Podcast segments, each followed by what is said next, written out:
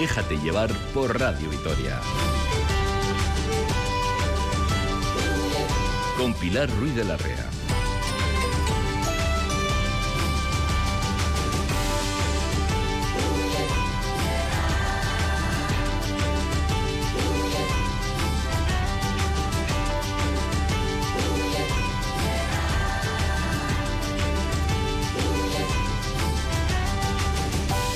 Bueno, en Gasteiz, según Araba, comienza Déjate llevar. Y hoy es sábado 11 de marzo, Día Mundial de la Fontanería. Se homenajea así la labor de los fontaneros, se destaca la importancia de este oficio en la vida cotidiana, en la salud, en el bienestar de las personas, así como en el cuidado del medio ambiente. En los últimos años estamos siendo más conscientes de la importancia de los trabajos que pasan desapercibidos, pero que son básicos para nuestra forma de vida. Les voy a dar algunos datos. Tres de cada diez personas en el mundo carecen de acceso directo al agua potable en su vivienda, o 900 millones de escolares en el mundo no tienen la para lavarse las manos, algo fundamental para evitar enfermedades mortales. Así vamos a comenzar este programa acercándonos a la profesión, al lugar donde se enseña, destacar la importancia de esos trabajos que se han realizado toda la vida y que parece que se nos están olvidando. Pero antes, un vistazo a la semana en imágenes.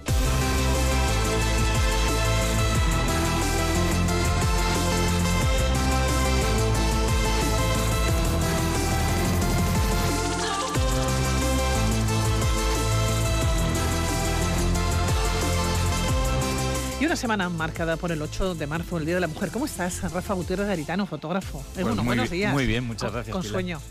Eh, sí, sí, esto es mi día libre y que he aprovechado para dormir un poquito más. Bueno, imágenes del 8 de marzo, Día de la Mujer, manifestaciones y concentraciones a lo largo y ancho del mundo, también aquí en Vitoria-Gasteiz. Sí, sí, esta, esta manifestación tan multitudinaria, ¿no? Hay una imagen que me gustó muchísimo, que eh, está hecha en la Plaza de la Virgen Blanca y el fotógrafo, que se llama Raúl Bogajos, un profesional, eh, compañero aquí de, de Gasteiz, eh, pues fotografiaba un grupo de mujeres que iban disfrazadas, entiendo que de bruja o algo similar, con unas túnicas eh, moradas, ¿no? Acordes al color oficial, y unas pelucas también moradas, y entonces están, es, lo curioso es que están de espaldas, y eso en principio solemos tratar de evitarlo los fotógrafos, porque no aporta información, pero en este caso juega a favor de la composición, y entonces al, fondo de esta imagen se ve toda la plaza abarrotada. ¿Y cuál es lo que hace especial, verdaderamente especial esta imagen? Es un gesto que hace una de ellas, el triángulo este eh, fa- tan, em- tan emblemático ¿no? de, del feminismo, y eh, eh, esa mano está iluminada, como por arte de magia, por un foco, y entonces hace que a nivel compositivo destaque, es eh, forma un contraluz y destaca eh, muchísimo respecto a la masa que hay detrás. Y es una foto que yo, que eh, fotografío muchísimas manifestaciones, sé lo difícil que es hacer algo especial y esta foto lo tiene y hay que reconocerlo. Bueno, y las pelucas moradas, el color morado es muy fuerte. Sí, el color morado es muy chillón y... y- Es un color y- precioso, ¿eh? Eh, sí, y- pero a nivel, a nivel de foto es verdad que adquiere un protagonismo especial, un peso en, en- en la composición visual y hay que tener cuidado con, con el manejo del color. Bueno, pues de- dejamos esta fotografía y nos vamos eh, a otra. El baile más difícil del mundo, en un momento muy complicado. Ah, yo creo que ha sido un baile y un vídeo, unas imágenes que han recorrido el mundo a la salida de la iglesia en el funeral de tu pareja. Hablamos de- del emotivo baile del viudo de la profesora de San Juan de Luz. Sí, es una imagen que a mí me conmovió muchísimo. Al principio no la entendí, luego ya lees un poco de qué va. Y efectivamente, es él le dedica a su mujer asesinada pues un último baile, ¿no? Eso deja- precioso, Es ¿eh? precioso. Deja claro que ellos, pues eh, una de las actividades que hacían conjuntas, que además es una actividad muy bonita hacer en pareja, que recomiendo porque yo lo hago. Yo voy a bailes de salón con mi pareja y nos lo pasamos muy bien. Es como la actividad eh, íntima que tenemos los dos juntos y solos a lo largo de la semana. Y es precioso, es precioso. Baila él solo.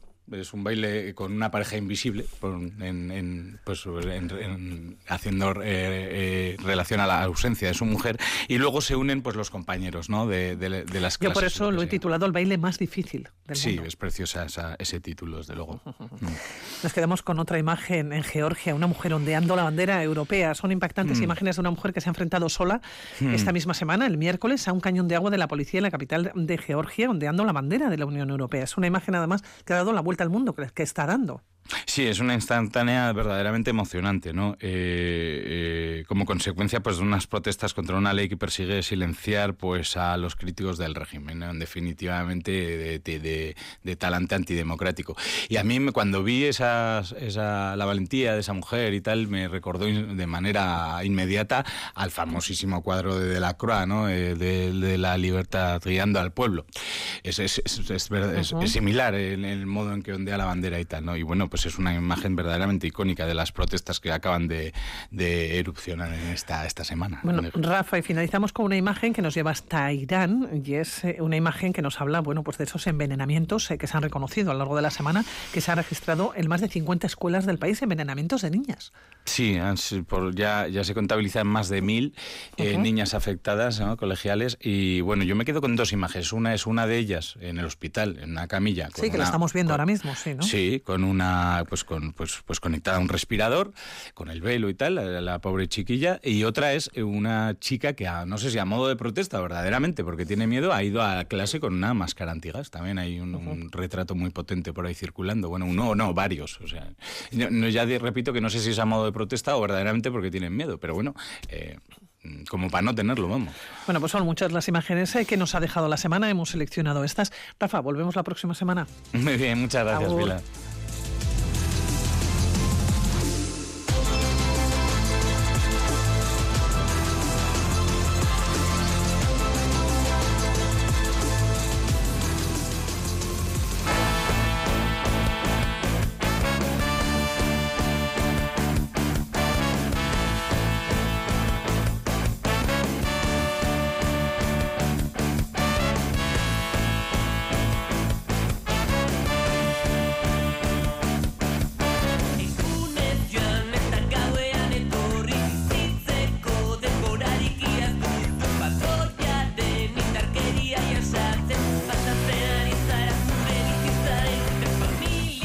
Fue creado en 1995 con el propósito de satisfacer la demanda de formación profesional dentro del sector de la construcción. Han pasado 28 años y cientos de alumnos han salido a la vida laboral convertidos en fontaneros, constructores, albañiles y demás familias profesionales que acoge el centro. Gisane Arteta es directora de Eraikin, Centro Integrado de Formación Profesional de la Construcción. ¿Cómo estás, Gisane? Bueno, buenos días. Pues hola, muy buenos días. Muy bien, muy bien de estar aquí con vosotros. Oye, Gisane, ¿quién llega a este centro? Pues nos llegan eh, alumnos de todo tipo, de diversidad de edades, eh, para ciclos medios e, y para ciclos de grado superior. Todos eh, para hacer nuestros estudios que están dentro del mundo de la construcción y sectores afines como es eh, la fontanería. Eh, somos conscientes como sociedad de la importancia de estos estudios o de la formación que aquí se lleva a cabo, porque a veces tengo la sensación que miramos muy lejos ¿no? y nos falta esa formación más cercana y más necesaria. Pues eh, no sé si somos conscientes, igual nos falta todavía un poquito más de conciencia, eh, dado que, bueno, pues uno de los grandes problemas que hay este, en estos momentos en la sociedad, pues es la huella de carbono, ¿no? Entonces, por así decirlo y en resumen, eh, bueno, el sector de la construcción y las actividades afines, fontanería, etcétera, que luego nos contará mi amigo Miquel. Que lo tenemos aquí preparado. Opa, Miquel, Pues, pues a ver, dejan una huella de carbono bastante elevada. Estamos en torno al 30-40% eh, del total y yo creo que bueno que deberíamos de concienciarnos un poquito pues porque siempre en el instituto hablamos de con un lema no que bueno pues es bastante significativo. Eh, la mejor eh, bueno el, energía es aquella que no se consume, no demandar. Y bueno, pues por eso son importantes, creemos, nuestros estudios. Miquel Laza es profesor del Ciclo de Instalaciones de Fontanería, es jefe del departamento también. Miquel, ¿cómo estás? Según buenos días. Egunon. Claro, yo le preguntaba a Isani si somos conscientes como sociedad de la importancia de estos estudios o de la formación, pero sobre todo eh, que a veces miramos muy lejos y todos queremos eh, ir, eh, por ejemplo, ¿no? a la universidad o, estos estudios rimbombantes y nos olvidamos de estos estudios que son más cercanos, pero que son absolutamente absolutamente necesarios, porque ponga usted una fontanera o un fontanero en su vida. Ya. Bueno, cuando a veces nos olvidamos ¿eh? que lo más cercano, lo más fácil, en principio, lo que nos resulta más fácil, es que, eh, bueno, no sé si lo denostamos o, lo dejamos apartado. Sí, bueno, en realidad solo nos acordamos del fontanero cuando nos falla algo, ¿no? Cuando tenemos alguna gotera en el lavabo. Pero en realidad eh, el sector de la, de la fontanería pues es un sector muy amplio que abarca pues otro tipo de actividades también, pues como las instalaciones de gas, para que nuestras calderas funcionen. Tenemos sistemas de climatización, eh, aires acondicionados. Y, bueno, pues eh, un amplio sector en el que bueno, pues eh, hay que, surtirlo con, trabajadores, porque bueno, en la universidad tenemos ingenieros que son muy necesarios, pero por cada puesto de trabajo en el sector pues eh, por cada ingeniero pues vamos a necesitar pues muchos más trabajadores de a pie, ¿no? Bueno, ¿cuántos alumnos y alumnas Guisane a día de hoy cuentan en el centro? Pues a día de hoy, en estos momentos, estamos con sobre 300 alumnos. Sí que hemos notado un poquito de bueno mejoría en ese sentido de cinco años para aquí. Pues eh, hace cinco años teníamos unos 250 o así. Poquito a poquito, cada año vamos mejorando pues ese porcentaje mínimo, pero que para nosotros es muy importante, pues porque también hace poco salió bueno, pues un, un, artículo que bueno, el sector de la fontanería, de la construcción está tirando para arriba. Se necesitan 3.500 eh, profesionales preparados y desgraciadamente pues nuestro centro apenas titula cada año 60, 70, como mucho, como mucho. Y pues nos da mucha pena.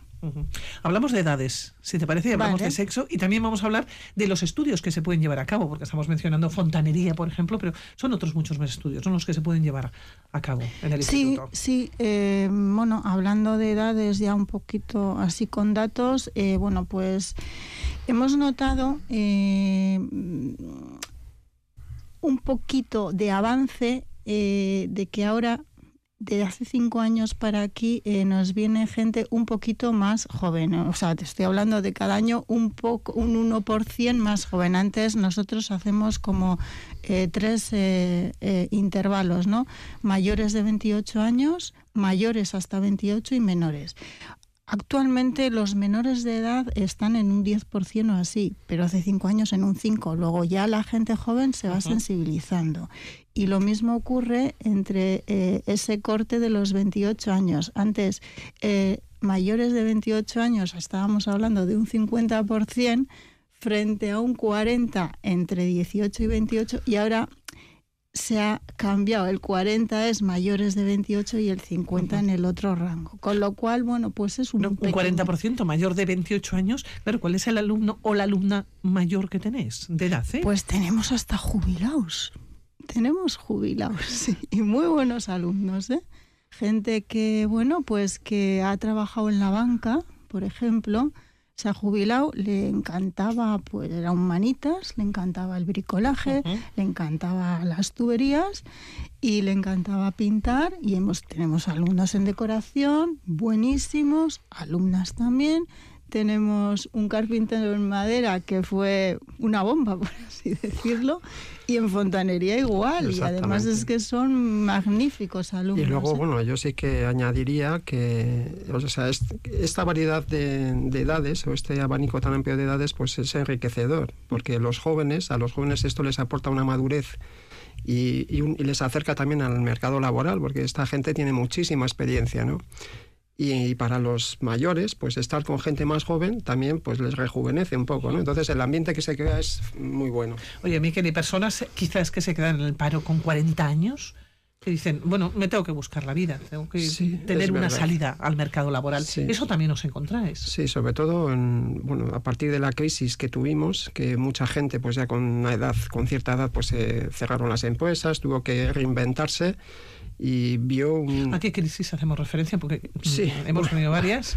Sí, bueno, hablamos a la que empezamos a tener en el 2006 en adelante, ¿no? 2007, sí. 2007. Entonces, mucha gente ya, pues con cierta edad, 40, 50 años, se vio que tenía que volver otra vez a, reinventarse, buscar eh, un perfil profesional que no tenía y ya os digo, es que este es un sector que demanda muchísima gente. Nosotros tenemos una bolsa de trabajo que recibimos a lo largo del año un montón de ofertas y que no somos capaces de, cubrir. Incluso es que los alumnos cuando titulan, o sea, tienen capacidad incluso de elegir a dónde quieren ir a trabajar. Y es una realidad. Tenéis una bolsa de trabajo, en principio, una bolsa de empleo que está vacía. Sí, no, bueno, no tenéis personas para, para, para enviar. Digamos que está vacía de candidatos, pero está llena de ofertas. Eso es el, el tema, ¿no? En concreto, el año pasado, ¿te acuerdas, Miquel? Eh, bueno, nos pidieron una empresa 15 albañiles porque tenían que empezar una obra y no fuimos capaces de mandar a ninguno, a ninguno. Y bueno, pues eh, es un poco un ejemplo para reforzar eh, lo que nos comenta Miquel, si esa es la realidad. Y Sí. hay un campo de trabajo increíble para Sí. muchísimos jóvenes. De hecho, pues esto está haciendo que muchas empresas casi se anden quitando trabajadores unos a otros, ¿no? Y esto está haciendo que también las condiciones laborales pues estén mejorando incluso en este sector, porque claro, si quieren tener trabajadores, pues tienen que mejorar sus condiciones.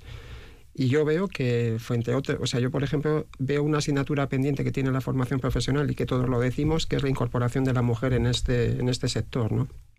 que bueno, siempre tienden a, pues a otro tipo de titulaciones, pues más administrativas, más en sanidad, pero aquí tienen un nicho de mercado tremendo, unas condiciones laborales tan buenas o mejores como en otros sitios y, y, de hecho hemos tenido alumnas y seguimos teniendo poquitas, la verdad, pero también decir que estas mujeres han sentido no cómodas, sino que incluso en la mayoría de los casos han superado en destreza y en capacidades a, a los hombres que tenemos. Oye, ¿qué tanto por ciento de mujeres Pues tenéis? mira, eh, hemos también mejorado en este sentido, ¿eh?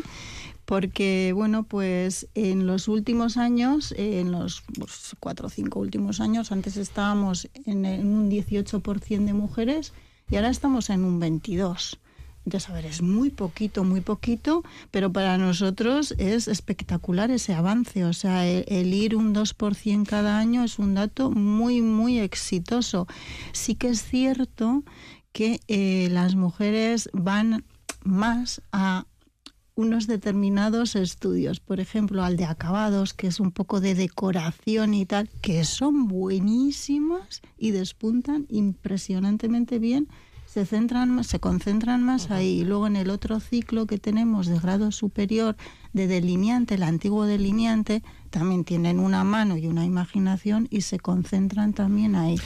Claro, yo lo que os iba a preguntar, ¿qué es lo que se puede estudiar? Hablamos de un instituto de la construcción y probablemente es el, el gran desconocido aquí en Vitoria Ya. de lo que nos podemos encontrar. Pues sí, Eh, Miquel. ¿qué se puede estudiar allá? Pues mira, eh, nosotros tenemos, eh, creo que son ocho ciclos y, o diez, diez ciclos, ya que hemos crecido mucho. Incluso eh, tenemos posibilidad de incorporar, hemos demandado incorporar alguno más, como puede ser el de energías renovables para el próximo curso. ¿no? Dentro de los ciclos que tenemos, tanto de grado medio como superior, abarcamos pues cuatro, tres o cuatro familias profesionales. Tenemos obra civil y edificación, donde es- hay dos ciclos de grado superior de, bueno, de delineación y otro de, de director de obra. Y luego tienen, eh, bueno, tenemos dos ciclos también de grado medio, que uno es de albañilería y el otro es de acabados de construcción, que está un poco más relacionado, pues eso, con los acabados, la decoración y tal. Tenemos otra familia profesional que es madera y mueble, donde tenemos un grado, o sea, un ciclo de grado medio con, con unos carpintería tremenda, o sea, la verdad que está, el equipamiento es muy, muy bueno, o sea, en comparación con lo que podemos encontrarnos en una empresa privada, pues yo creo que estamos muy bien dotados. Y luego tenemos eh, la familia profesional de instalaciones y otra de energía y agua, que están muy relacionadas. Con la fontanería, ¿no? Sí, Ujú. tenemos eh, un cic- dos ciclos formativos de grado superior. Uno es eficiencia energética en la edificación, que es lo que comentaba Guisane, que va un poco encaminado pues, al tema del- de la gran asignatura pendiente que Sí, el tiene medio el ambiente, sector. el cambio climático, ¿no? Eso es, de la eficiencia. Eh, tenemos eh, un ciclo de mantenimiento de instalaciones térmicas de grado superior y tenemos eh, dos ciclos formativos de grado medio en instalaciones que uno, es uno tiene que ver con las instalaciones de calor, calefacción, etcétera, y otro que tiene que ver con las instalaciones frigoríficas y climatización y que estos dos ciclos se pueden hacer en, en tres años porque el primer curso es común.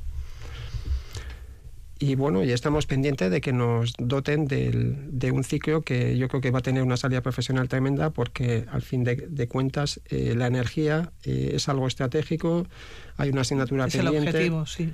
y tenemos eh, ya solicitado el ciclo de energías renovables para el próximo curso escolar. ¿Tenéis la sensación que sois los grandes desconocidos, Guisane? Porque Pues- yo creo que la mayoría de la población probablemente ni sabrá que existe ese instituto de la construcción, ni dónde se encuentra. Eh, Pues sí, tenía que tenemos estar en una un- rotonda, quiero decir que se, se ve rápido, ¿no? Sí, la verdad. Sí tenemos un poquito esa sensación, ¿no? Pues quizás por ubicación también estamos un poco en las afueras de Vitoria y luego pues porque es un sí en Sansomendi y luego porque también los estudios que tenemos aparte ah, bueno son apasionantes por lo menos para nosotros y con una gran proyección en el empleo pero no son atractivos. Entonces, bueno, en ese sentido, y luego por otro lado también, eh, pues porque el sector de la construcción es un, es un sector que no está regulado.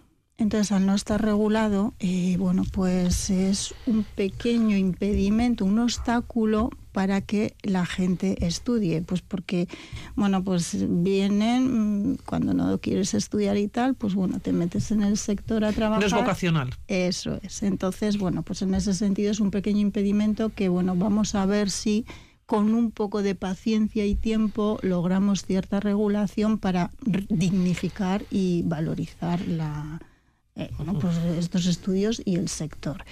Y bueno, pues, pues por eso es un gran desconocido. Pero bueno, ahora igual tenemos una oportunidad, eh, está emergiendo con una cantidad de demanda de empleo y además el centro, como os ha contado Miquel antes, con todos los ciclos que abarca estos 10, abarca todo el sector de la eh, edificación eficiente energéticamente. O sea, estamos hablando de eh, dos grandes campos en esta edificación eficiente, que por un lado es la eficiencia pasiva, que esta es un mm, bueno, pues ha tenido menos sonido y ruido en el mercado, pero es súper importante, y la eficiencia activa que sí que lo de reducir consumos y tal, bueno, pues sí que oímos mal, más, pero eh, el gran objetivo yo creo que es, es, es pasiva, construcción pasiva para no necesitar energía y luego complementarlo con los ciclos de instalaciones fontaneras usando energía renovable. Claro, todo esto ha ido cambiando en los últimos años porque cada vez evidentemente sabemos más, ¿no? Y tenemos que ir además con mm, tal y como va el mundo, nosotros también tenemos que ir caminando. Oye, eh, Miquel decía ahora mismo, eh, o ha dado a entender por lo menos, ¿no? que los alumnos, las alumnas, bueno, pues que no son vocacionales, ¿no? que de alguna manera van al instituto de la construcción cuando no quieren seguir estudiando y cuando de alguna manera, bueno, vamos a a tener como objetivo entrar al mercado laboral. Claro, estamos hablando de un mercado laboral en el que sí que hay trabajo para ellos, para ellas, Sí, pero que se queda grande de alguna manera, ¿no? Eh, no hay operarios, no hay operarias. Eso es. Y hay una asignatura muy pendiente que es a nivel de edificación, pues hay que reformar todas las el parque de viviendas. Tenemos un parque de viviendas muy antiguo, sobre todo en Vitoria, que son barrios de los años 50. Entonces, eh, ahí hay una gran asignatura pendiente, tanto en la parte pasiva, que sería hacer las reformas de aislamiento y demás de las viviendas, como todo lo que conlleva el tema de las instalaciones. Y es una realidad, no hay gente no hay gente. te iba a preguntar, ahora mismo, ¿cuántos alumnos, alumnas tenéis en fontanería? Pues ahora mismo, entre primero y segundo... Sí, que entre primero y segundo eso es. Pues entre los dos ciclos formativos de grado medio, que bueno, eh, son los que consiguen carnes profesionales, porque esto, esta profesión sí que está regulada y hay unas carnes de, de industria para poder ejercer la profesión, pues tendremos alrededor de 50. Sí, como mucho, sí. Y que titulan, pues siempre luego se nos queda alguno en el camino. Es decir, este año, en junio, ¿cuántos saldrán aproximadamente? ¿La mitad? ¿20? Mm, no sé si pues, llegaremos. Pues a, a ver, todavía queda, queda tiempo para que puedan recuperar algunos, pero sí. Claro, luego nos encontramos con el eh, problema. ¿Queremos llamar a un fontanero, una fontanera? No hay. No, no, no hay. No hay.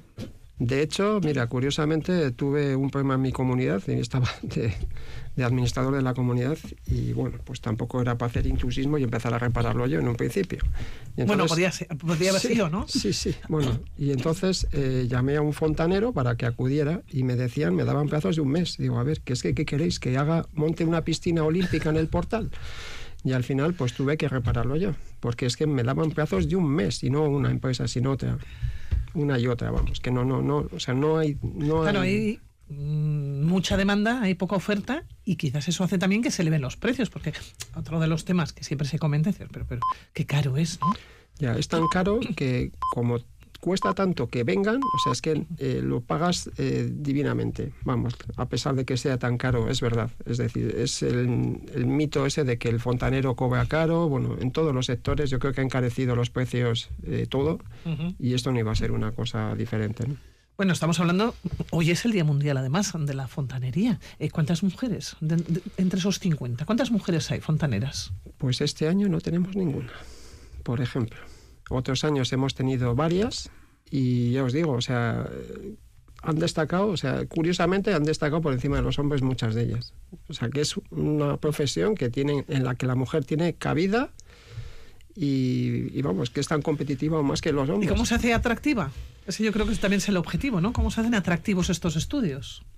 Pues, También forma eh, parte, insisto, en cómo la sociedad miramos los estudios, ¿eh? miramos el sí, yo creo que es un poco eh, sensibilizar culturalmente, porque, bueno, pues ahora están estos ciclos STEAM, que les llamamos estos estudios STEAM, que son un poco tanto eh, grados universitarios como FP para intentar eh, bueno mm, impulsar a estos ciclos industrializados recoger a la mujer eh, que tenga bueno pues este tipo de cualificaciones porque es muy válida y bueno pues habría que impulsar porque es que mm, en cuanto a bueno pues a salario profesional, ya ves en qué nos movemos y en cuanto a ofertas de empleo, ya ves también en que, vamos que es que pueden hacer todo lo que quieran. Y encima eh, es decir, van a, cobrar en principio, ¿no? El, salario es mayor en una de estas profesiones que quizás en otras también, de, formación profesional. es. Que estamos hablando en estos ciclos un poquito de en los ciclos eh, de instalaciones de fontanería y tal, eh, solamente hay un 1,4% de mujeres en toda la FP de Euskadi, que es que no es nada. Sí que luego en albañilería, en acabados de línea, hay un poquito más, pero estamos hablando en torno al 4%, que tampoco es nada, frente, por ejemplo, a los ciclos sanitarios, que mujeres hay un 70%. Entonces, bueno, pues aquí hay una oportunidad para todos, incluida la mujer, impresionante. Oye, Guisane y Miquel, ¿cuántos años lleváis eh, trabajando en el Instituto de la Construcción? pues ya, yo llevo ya 22 años, creo. Sí, yo también empecé en el 98 y bueno, pues ahí andamos de la mano. Oye, ha cambiado mucho, ha evolucionado mucho. Bueno, han cambiado cosas, eh, nuestras instalaciones también han cambiado al final, eh, nosotros eh, ese centro, que era un centro de secundaria, lo tuvimos que readaptar. Y bueno, a día de hoy no tiene nada que ver con lo que nos encontramos en el año 2001, cuando, cuando hicimos el traslado desde Gopegui, porque este nació en Gopegui, este centro. Y, y, bueno, pues empezamos con dos ciclos formativos y hoy tenemos diez. También te quería comentar que bueno, nos estamos centrando mucho en lo que es la formación, eh, digamos, reglada, pero también el centro da mucha formación continua y ocupacional, también relacionada con la fontanería. Incluso ahora mismo se está haciendo un curso pues, de ocupacional eh, pues a través del AMBIDE, de fontanería, y bueno, pues tenemos... Para personas que están paradas, claro. Eso es, para personas paradas. Y bueno, pues esa es una forma también de poder ir surtiendo pues las necesidades eh, de profesionales en la empresa. Sí, para completar un poquito, no solamente formación no reglada, cursos de estos eh, para parados, también para trabajadores, cursos especializados para obtener distintos carnes, aparte de los de fontanería, de grúa, etcétera, continuamente vamos, vamos haciendo todos los años. Bueno, pues animamos ¿eh? a aquellas personas que nos estén escuchando que se acuerden eh, que, está, que existe el Instituto de la Construcción, que digamos que hay un mercado muy amplio, que hay muchísima, muchísima demanda, ¿no? Y que puede ser una solución, yo creo, una salida, ¿no? Para muchos eh, estudiantes, para hombres y mujeres, porque son 10 los ciclos, algunos, bueno, pueden resultar más atractivos que otros, pero todos, ¿no? Con una gran salida laboral. Eh, Miquel Eciolaza, Guisane, que muchísimas gracias por estar con nosotros, Guisane Arteta, que os vaya muy bien, que nos seguiréis contando en otra ocasión a ver qué tal va todo. Sí, oye, agradeceros la oportunidad que nos habéis dado pues para poder presentar nuestro centro y dar esa oportunidad también a la sociedad para que nos conozca, ¿no? Pues sí, muchísimas gracias por habernos invitado y bueno, seguimos aquí al pie de paño y cuando necesitéis, pues aquí esté. Gracias. Gracias. Es que casco. al trabajar, con gusto al trabajar. Lo harás mucho mejor así y no te cansarás. Si hay mucho que hacer, no te debes preocupar. Olvida tus problemas y comienza alegremente ya silbando al traba. 15 grados en el sur de Gasteiz cuando pasan 35 minutos de las 10 de la mañana.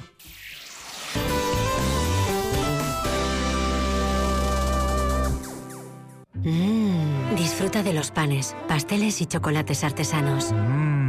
Están elaborados con gran maestría, conocimiento y profesionalidad. Están hechos con el corazón. Saborea lo auténticamente artesano comprando en las panaderías y pastelerías con el sello Artisau. Gobierno Vasco, Euskadi, Bien Común. En Aladín 24 las ofertas vuelan. Limpiamos y cuidamos tus alfombras por tan solo 8,90 metro cuadrado con recogida y entrega gratuita. Teléfono 945 000069. Aladín 24 en Reyes Católicos 7 945 000069. Vasconista, se acerca el día. Os esperamos a todos el domingo 26 de marzo a las 5 de la tarde. No te puedes perder el partidazo frente al Bilbao Basket. Contigo somos más fuertes. Entradas disponibles en nuestros puntos de venta habituales. Que no te lo cuente. ¡Aupa Vasconia! De la mano de E.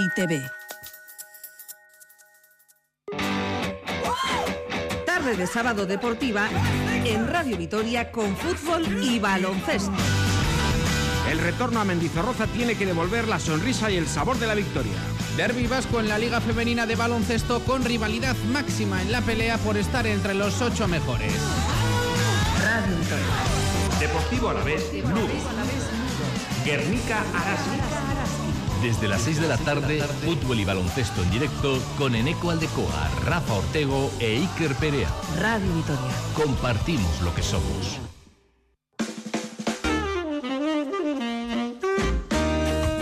Esta semana, piezas de teatro breve, una propuesta de danza vasco-irlandesa y la adaptación al euskera del texto de una autora valenciana. El último apuntador los sábados a medianoche y los domingos a las 10 de la noche en Radio Vitoria.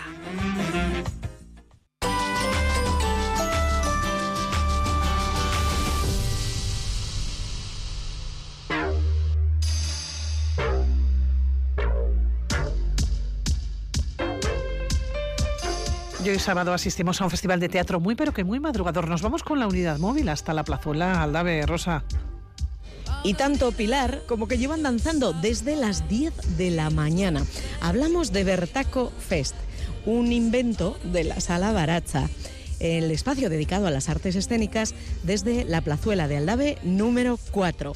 Una de sus directoras es Garasi López de Armentia, bailarina también, Egunon Garasi. Caixo Egunon. Y decimos una de las directoras porque el otro es Unai López de Armentia, actor al que mandamos un saludo. Bertaco Garasi es un mini festival, decís, con tres espectáculos. Se han creado aquí en la Sala Baracha, en residencias artísticas o en nuestro entorno. Ahora entramos en cada uno de ellos, pero ¿cómo los habéis seleccionado? ¿Qué criterios utilizáis? Eh, ¿Por cuáles os regís? Porque claro, en Baracha, en esta huerta, sale mucha producción en un año. Sí, pero es verdad que no toda se crea aquí. ¿eh? La programación, sí, eso es, vamos seleccionando depende en qué festival estemos de aquí o allá. Y este es el Bertaco, que normalmente se atiende a lo más cercano. Es verdad, por ejemplo, que la primera obra que vamos a tener sí que los hemos tenido metidos aquí en la sala barata. De hecho, estamos dando una vuelta a ver si los vemos, porque se puede decir que es una obra itinerante. Ahora la explicas, ¿eh? Sí, sí, sí. Se tiene que decir. Sí, sí. es, itinerante. Sí, además un buen itinerario. Vale, con sonido de fondo, como estamos oyendo, las obras de la plaza de Aldave. ¿Y cuál sería entonces el criterio para seleccionarlas? Normalmente, en el Bertaco lo que hemos hecho es, eh, pues, fijarnos en la gente como que ya tenía relación con nosotras, o la escena más local, o gente que ha estado ensayando en Baratza, entonces ya tenemos esa relación. Pero también poco a poco hemos entendido que a veces también tiene que entrar gente que no puede entrar en otros festivales y la queremos tener. Lo digo porque eh, en, esta, en esta edición tenemos a, a la compañía María Andrés, que estará en el domingo, y ella es de Valencia. Iba así que muy que vienen, y ven- vienen un poquito de, bueno, pues de, de los alrededores de Euskal Herria. Sí, que- si nos ponemos bilba- bilbaínas, sí, ¿no? Vale, Garasi, decíamos que el festival ha arrancado ya a las 10 de la mañana mm, y se inauguraba con Corriente Continua, un montaje de Calacalab y colectivo Monstrenco. Chubio Fernández de Jauregui y Ricardo del Conde se han llevado a un grupo de personas esta mañana a dar vueltas por lo que era el cauce del río Zapardiel, en el entorno de, de esta zona de Aldave. Bueno, empieza aquí, terminan lejos, ¿eh? ¿Dónde acaban? Eh, pues no sé exactamente dónde acaba el río Zapardiel, pero cerca de Gardelegui. Ahora lo entiendo, porque decíais en las instrucciones que había que venir con ropa cómoda, calzado, con unos auriculares también. También, también eh, hay que, sí, es una buena caminata, bueno, pues también una bonita excusa para darse un paseo, ¿no? No quedarse inmóvil. Serán más o menos un par de horas de caminata, de hecho. Y mientras una camina, ¿qué le cuentan los Monstrenco y los Calacalab? Pues eh, creo que han, han cogido bastante información de archivo, han hecho un estudio así bastante grande, pero sabes que no solo cuentan, también dan esta oportunidad a- a- a co- al compartir, al escuchar, al estar, anécdotas y bueno. Creo que tendrá, o sea, magia y sacarán bastantes cosillas. Tanto Mucha amiga, ¿no? Tiene este montaje. Porque no vamos a decir, bueno, de hecho, Baracha se caracteriza por eh, ser alternativa. No vamos a decir que es una obra de teatro. Podemos hablar de un montaje, bueno, artes escénicas contemporáneas. Sí, eh, eh, antes Ricardo decía, ¿y dónde, dónde se programa esto? Pues en Baracha, porque ¿dónde se va a programar algo así? Pero creo que, bueno, hay en más sitios, obviamente, que, se programa esto y, sitios que están cerca, pero, ah, pero es una experiencia artística que creo que, que es muy bonito dar la oportunidad a la gente de que pueda tener una experiencia así. Porque hay teatro, hay, están todas estas artes escénicas por ahí intrínsecas. También Ricardo viene del cine, así que hay esta visión. Eh, pero, pero es en sí una experiencia. No vamos a desvelar más porque lo están disfrutando en estos momentos, como decíamos, con Ricardo del Conde y Chubio Fernández de Jauregui. Eso en cuanto a la obra con la que habéis inaugurado el Bertaco de este año. A la tarde, esta noche, otro montaje, El arte de no ser, de la compañía Input, que en este caso llega desde Vizcaya, desde Algorta, con Ayala Echegaray. Ella ha creado, dirige, interpreta este montaje en el que la protagonista es la danza y también la dependencia hacia, por ejemplo, objetos como el teléfono. Sí, Ayala es la codirectora y demás, pero es verdad que esta pieza ha habido un grupo bastante grande detrás. También hay teatro, también hay texto, hay eh, bueno, pues muchas otras artes también involucradas como el sonido y demás. Y Ayala es una bailarina muy, muy bonita de ver y nos va a ofrecer una pieza de media horita. No, por- porque es un extracto de la pieza en sí. Es que de hecho es una muestra de teatro, es como una especie de, a ver si lo hemos entendido, ¿eh? pieza que no está terminada y se testea un poquito con el público. Terminada está, pero es verdad que necesita que eso, dice, aunque hayamos sido un grupo grande, es verdad que necesitamos testearlo un poquito más allá. Eh, hablábamos Ayala y yo que se, lo interesante de hecho sería que viniera gente que no estuviera relacionada eh, directamente con la danza para salir de esta, de esta cosa, yo te veo, tú me dices y, nos comentamos entre nosotras porque la danza tiene este estigma y, nos, y, le cuesta un poco a la gente llegar cuando no se acerca aún nunca. Y creo que es una oportunidad perfecta. Va a haber un coloquio después. Y, ahí sería muy interesante escuchar voces de gente que no está cerca de la danza.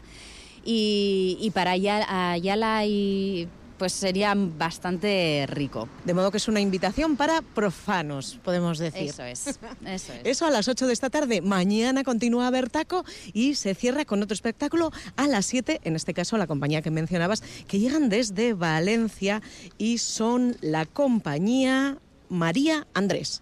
Exacto. Es, es una clown que viene a contarnos eh, algo con lo que estamos todas muy... O sea, que no... que fuego. nos- sí, eh, quiero decir, es, es, es cosa de todas, ¿no? Esto de eh, caerse, levantarse, a veces porque no tienes más remedio, pero caerse, levantarse, caerse, levantarse, así, así. La vida misma. Pero pues eh, lo que tiene el clown es este, este reírse de una misma, ¿no? quitarle un poco de fuego al asunto y bueno, pues, pues es un punto de vista muy interesante, que así para acabar un domingo para empezar la semana... Un chute de energía, ¿no? Eso es. no sé si, Garasi, quedan entradas todavía para el espectáculo esta mañana, ¿no? Pero para el de la tarde y el de mañana. Sí, claro, claro que hay. Eh, las podéis encontrar en www.alabaracha.com. Eh, bueno, las de hoy mismo en la web ya no están, hay que venir ya a taquilla, pero bueno, acercándose media horita antes eh, está hecho. Y para mañana en la web o de nuevo viniendo un ratito antes, hecho.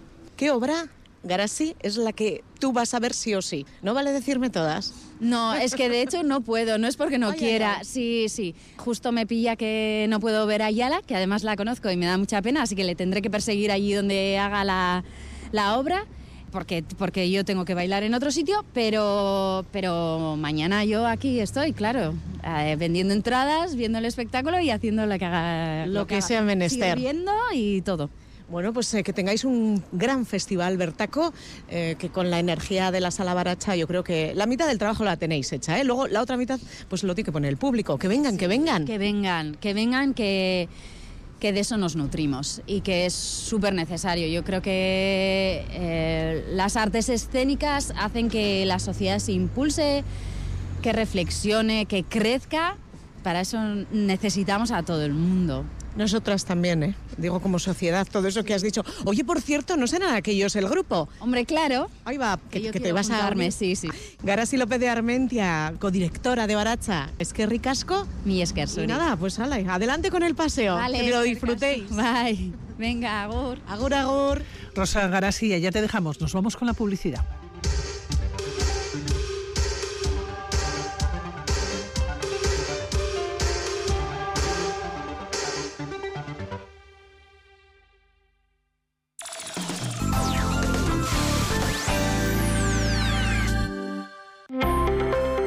Estamos en alerta energética y tenemos que actuar.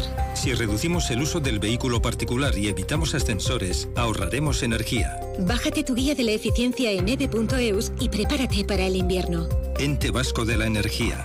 Gobierno vasco. Euskadi. Bien común.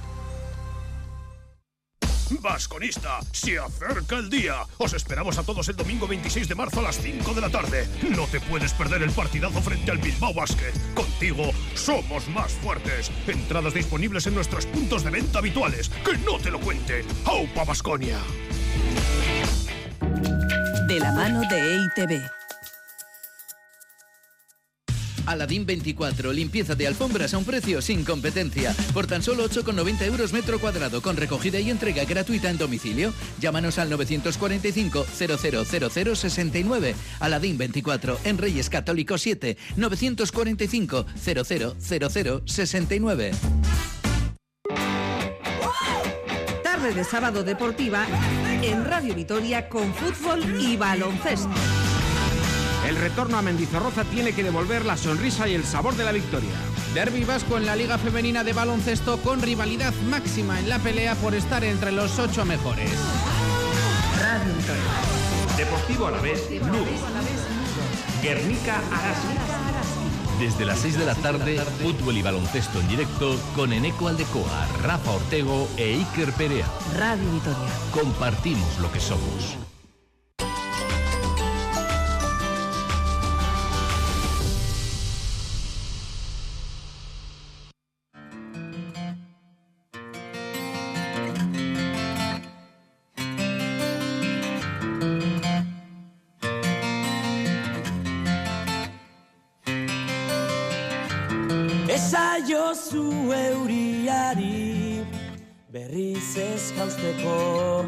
Esan bakardadeari gaur ez etortzeko Na, na, na. ¿Y alguna vez se han preguntado qué hora es en la Luna o qué hora es en otros planetas? ¿De qué manera se mide el tiempo?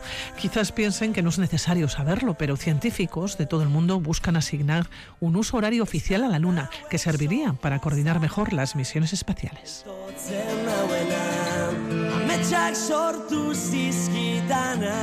Javier Armentia, astrofísico, director del Planetario de Pamplona. ¿Cómo estás? Muy buenas. ¿Qué tal? Muy buenas. Fíjate que nosotros andamos aquí en la Tierra todavía con líos con lo de las horas, los cambios de hora y todas estas cosas.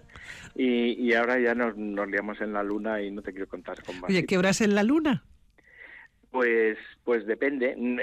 Normalmente lo que lo que se hace es usar la, el GMT que solíamos decir antes, el tiempo universal coordinado, ¿no? O TUC o UTC, como se dice en inglés, que es eh, la hora, eh, lo que solíamos decir que es la hora del meridiano de Greenwich, ¿no? En, la Tierra, fíjate que, la estandarización de la hora llevó muchísimo tiempo, porque mm, había una hora local, que es la que se definía con los relojes locales. En general, mm, todo el mundo tiene muy claro, o podemos tener un poco una idea clara, un día es la duración que tarda la Tierra en dar una vuelta. Esto puede parecer muy sencillo, ¿no? Pues no tienes más que esperar a que algo esté en el mismo sitio y ha pasado, mm, eso lo divides en 86.400 segundos, o sea, en 24 horas de 60 minutos y cada minuto de 60 segundos, ¿no? Eh, lo que pasa es que con respecto a qué, ¿no? Normalmente medimos el tiempo, lo que hablamos, lo llamamos el, tiempo solar medio, es decir, mm, desde que mm, el sol está en el sur, en el mediodía, hasta el sol en el mediodía el día siguiente. Eso manda, manda o marca las 24 horas. Usamos esa referencia porque como la Tierra además da 365 días, da una vuelta alrededor del Sol, eh, si midiéramos con, con, respecto a las estrellas, lo que se llama el tiempo siderio, pues sería un poco más eh, un poco más corto, ¿no? Porque cada día, digamos, la, la Tierra va avanzando un poco y al Sol le cuesta, por así decirlo, un poquito más eh, unos cuatro minutos en llegar al, al, mismo sitio. Bueno, ya digo que todo esto fue un lío porque, porque al final hubo que establecer un, un meridiano de referencia. Fue París en una época, en España se usaba, por ejemplo, para las misiones que iban a América, se usaba el, del último puerto, pues podía ser Sanlúcar o podía ser un puerto en Canarias. Eh, con, la, con la llegada de la, de, la superioridad inglesa en, el, en los mares, con el siglo XIX y así, pues se estableció ese, ese meridiano de Greenwich que es el que usamos todos, ¿no? Ese que pasa pues por, por la zona entre Zaragoza y Huesca y Alicante, ¿no? Fíjate si ha sido en, autopista eh, Se ve seguida, de Barcelona, además pasas por un arco que está marcando ese meridiano. Que hace hasta como ilusión cuando lo pasas por ahí. Sí, ¿verdad? Mira, aquí estoy al este y aquí estoy al oeste de Greenwich, ¿no? que, es, lo que solemos decir nosotros cuando vamos en coche. Bueno, pues, eh, pues eso más o menos en la Tierra eh, pues dice, bueno, ¿qué más da, no? Durante mucho tiempo en, cada pueblo, pues fíjate, con el reloj de sol de la iglesia o del ayuntamiento, pues se marcaba el tiempo local. Lo que pasa es que en la era de las comunicaciones y de las telecomunicaciones, pues esto empezaba a ser más complejo. Incluso es más complejo ahora porque eh, tenemos que medir todo, digamos, con muchísima precisión. Los, los relojes que, que miden, por ejemplo, para tener una sensibilidad del GPS y que nos marque muy bien dentro de un metro de error nuestra posición, pues exigen una precisión de unos de unas millonésimas de segundo. O sea que fíjate, por eso usamos relojes atómicos. Bueno, ¿qué es lo que pasa? Eh, eh, en la Luna podíamos decir, bueno, pues sin más usamos la hora que es en la Tierra. Todas las misiones pueden llegar un reloj, se pone en hora mm, con las señales y, ese tipo de cosas, y, y no hay más problema, que es lo que se ha ido haciendo hasta ahora. Eh, realmente cada misión, tanto las que van a, la Luna como, como las que van a Marte, eh, llevan un tiempo de misión que es con un reloj que lleva la propia nave que es lo más cómodo. Es decir, la nave pone un cero eh, el contador cuando empieza a funcionar y así sabemos cuánto tiempo ha pasado en la nave desde la misión. Y para calcular las distancias, los intervalos de tiempo, pues se hace una resta. O sea que esto sigue funcionando bien.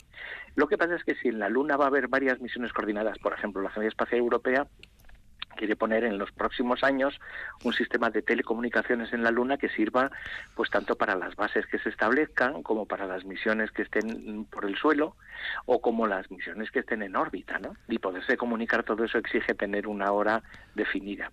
Y se hará, bueno, pues lo que se está haciendo es, es una especie de, de consorcio para, para establecer una serie de, de, acuerdos entre los diferentes países, ¿no? Entre las diferentes eh, misiones espaciales o entre las diferentes agencias espaciales del mundo que tengan la misma hora. Ahora.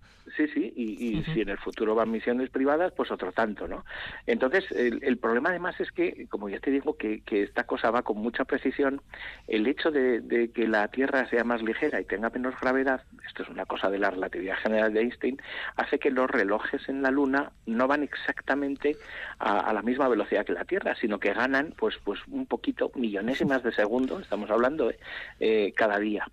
Y entonces, eh, si pusiéramos un sistema de horas adecuado a, a la Luna, pues iría desfasando del, del terrestre, uh -huh. ¿no? Con lo cual habrá que, una vez más, todo esto, la, toda esta labor la va a hacer tu reloj, es decir, el ordenador que hace el cálculo.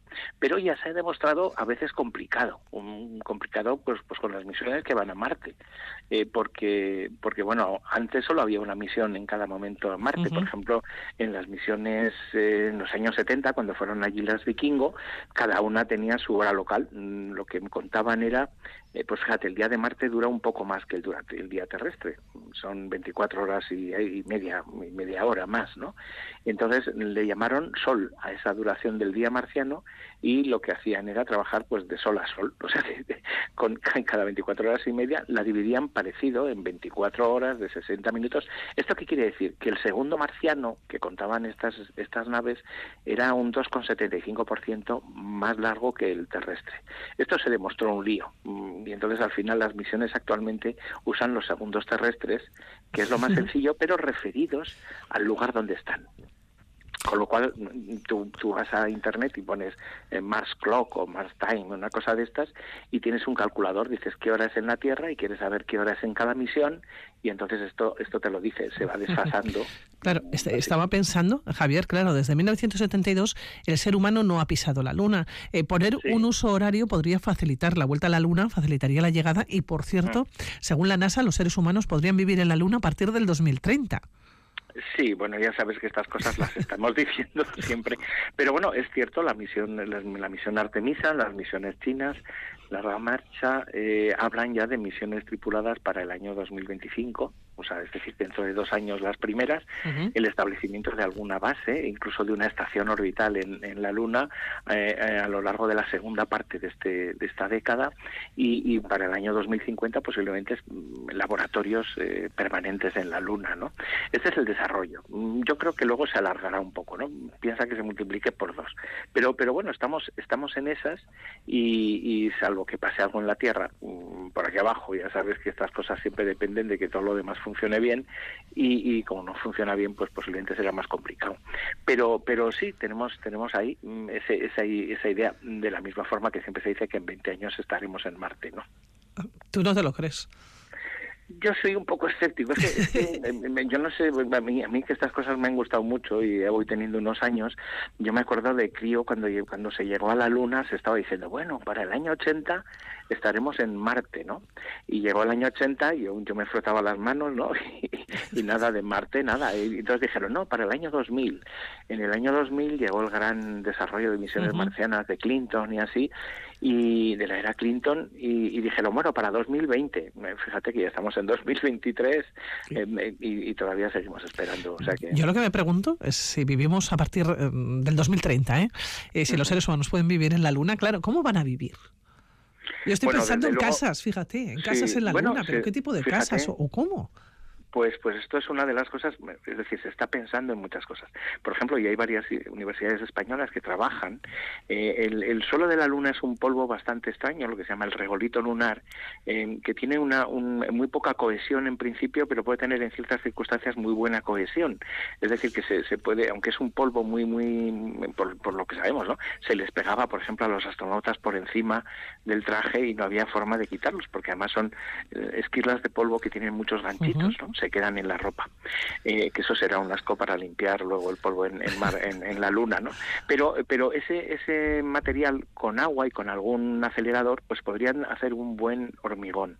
Es decir, posiblemente lo que se haga es eh, por supuesto te tienes que proteger de las radiaciones eh, ultravioletas del sol y todas las claro. que llegan y tienes que crear un, un, ambiente controlado porque no tiene atmósfera la luna y, y, estás ahí. Con lo cual para cubrirse posiblemente se hagan coberturas, eh, se pintaban en los libros de ciencia ficción con, con, vidrio y así, ¿no? Pero será mucho más útil tener, tener techos bastante gruesos de, de, de, este, de este hormigón lunar que ya digo que se está probando y posiblemente lo tengamos Oye, ahí dentro de unos años. Estaba pensando que seguro que en algún programa, dentro de un tiempo o dentro de unos meses, de años, hablaremos de las casas en la Luna. ¿eh? ¿Cómo, ¿Cómo van a ser? ¿Cómo serán? sí, sí. Pero eso ya lo- Claro. lo, lo tenemos que dejar, estas elucubraciones ya lo tenemos que dejar para, para otro día.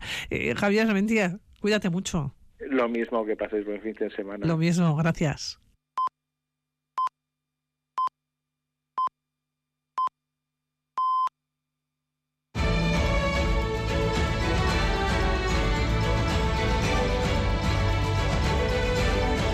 Radio Vitoria. Servicios informativos. Las noticias de las 11, Egunon, el Parlamento Vasco aprobaba el pasado jueves una propuesta para instar a Eudel a sentar las bases de una normativa municipal que controle los pisos turísticos. Una iniciativa que coincidía con la decisión del Ayuntamiento de Donostia de suspender durante un año la concesión de permisos para abrir o ampliar nuevos hoteles y licencias para pisos turísticos.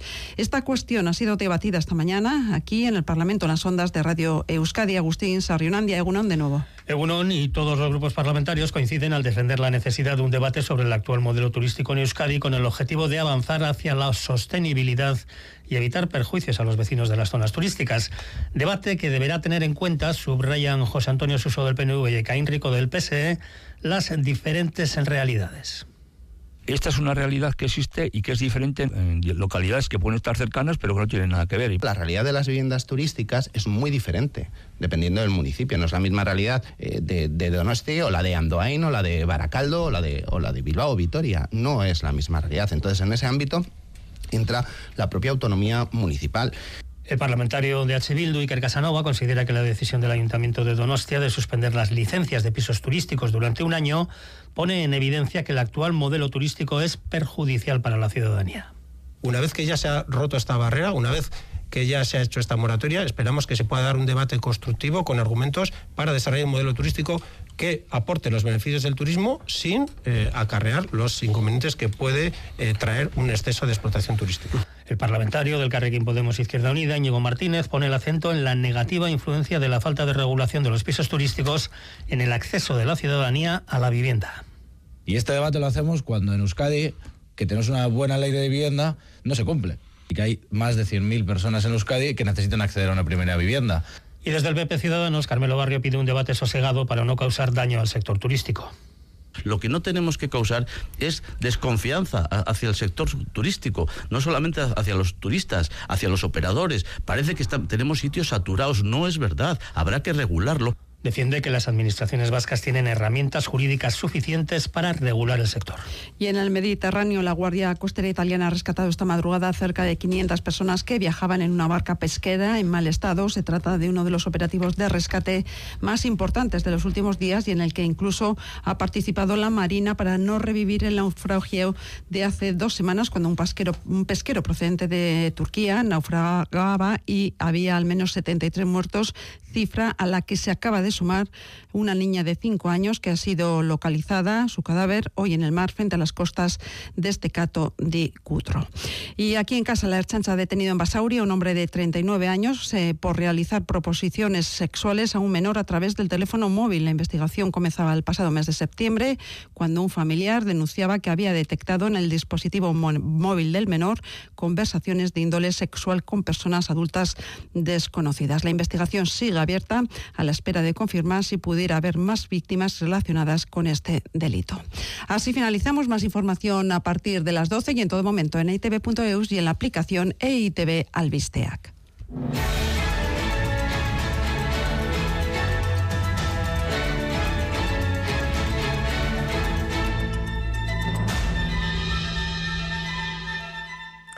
16 grados en el sur de Gasteiz cuando pasan 4 minutos de las 11 de la mañana.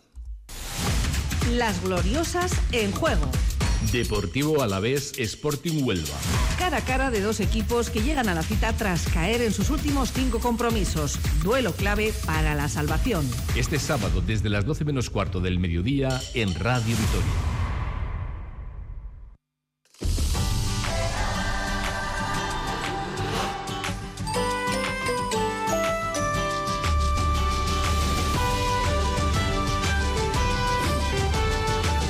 Déjate llevar por Radio Vitoria.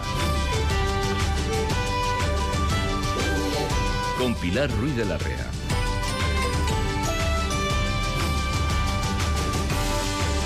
Y a lo largo de este mes de marzo vamos a jugar con todos ustedes. Eh, queremos saber si conocen nuestro territorio y para ello a lo largo del fin de semana nos vamos a acercar con pistas y con documentos sonoros a una comarca de Álava. Si saben, se tienen que poner en contacto con nosotros en el WhatsApp 656-787180. Mañana domingo sortearemos una estancia en el Hotel Silken, Villa de la Guardia.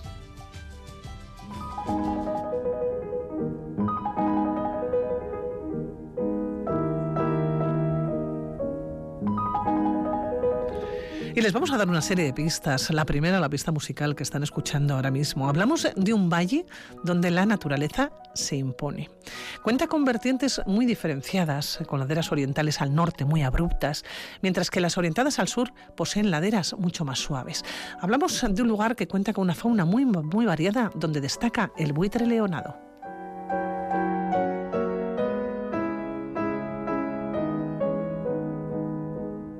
Un buitre leonado al que acompaña el corzo, el jabalí, el zorro y la liebre. Y la trucha es la especie más representativa del medio acuático. Prima también el pino albar, la carrasca, el quejigal y el ayedo.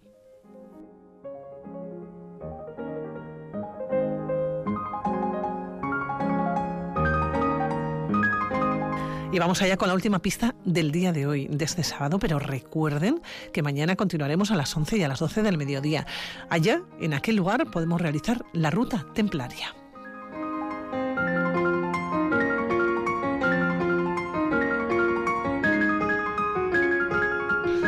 En juego una estancia en el Hotel Silk en Villa de la Guardia. Lo sortearemos mañana. Vamos a estar a lo largo de todo este fin de semana dándoles eh, pistas, documentos sonoros de esta comarca alavesa.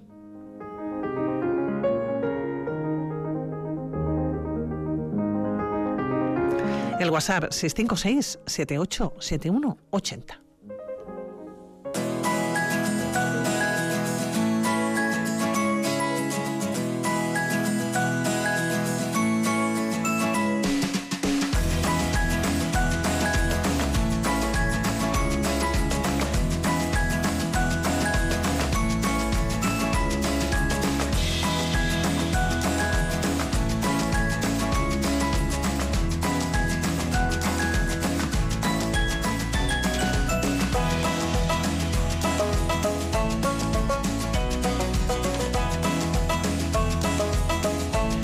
Fernández de Retana, que nos ponemos el delantal y que nos vamos rápidamente a ofrecer los minutos gastronómicos de la jornada de este sábado. ¿Cómo estás, Unai, Egunon? Egunon, Egunon, aquí contento, yéndolo la canción de los Teletubbies. Claro, los estás pies. incluso bailando en el clarete, ¿no? Es que sí, sí, se me dan los pies, es una pasada. Bueno, ¿qué vas, una cosa, ¿qué vas yo a poner hoy? Por cierto, recuerdo a los oyentes también ese número de WhatsApp que nos acompaña a lo largo de toda la mañana, 656-787180. ¿Qué vamos a sortear a lo largo de los próximos minutos? Bueno, pues una bandeja de torrijas de la pastelería Luis López de Sosuaga.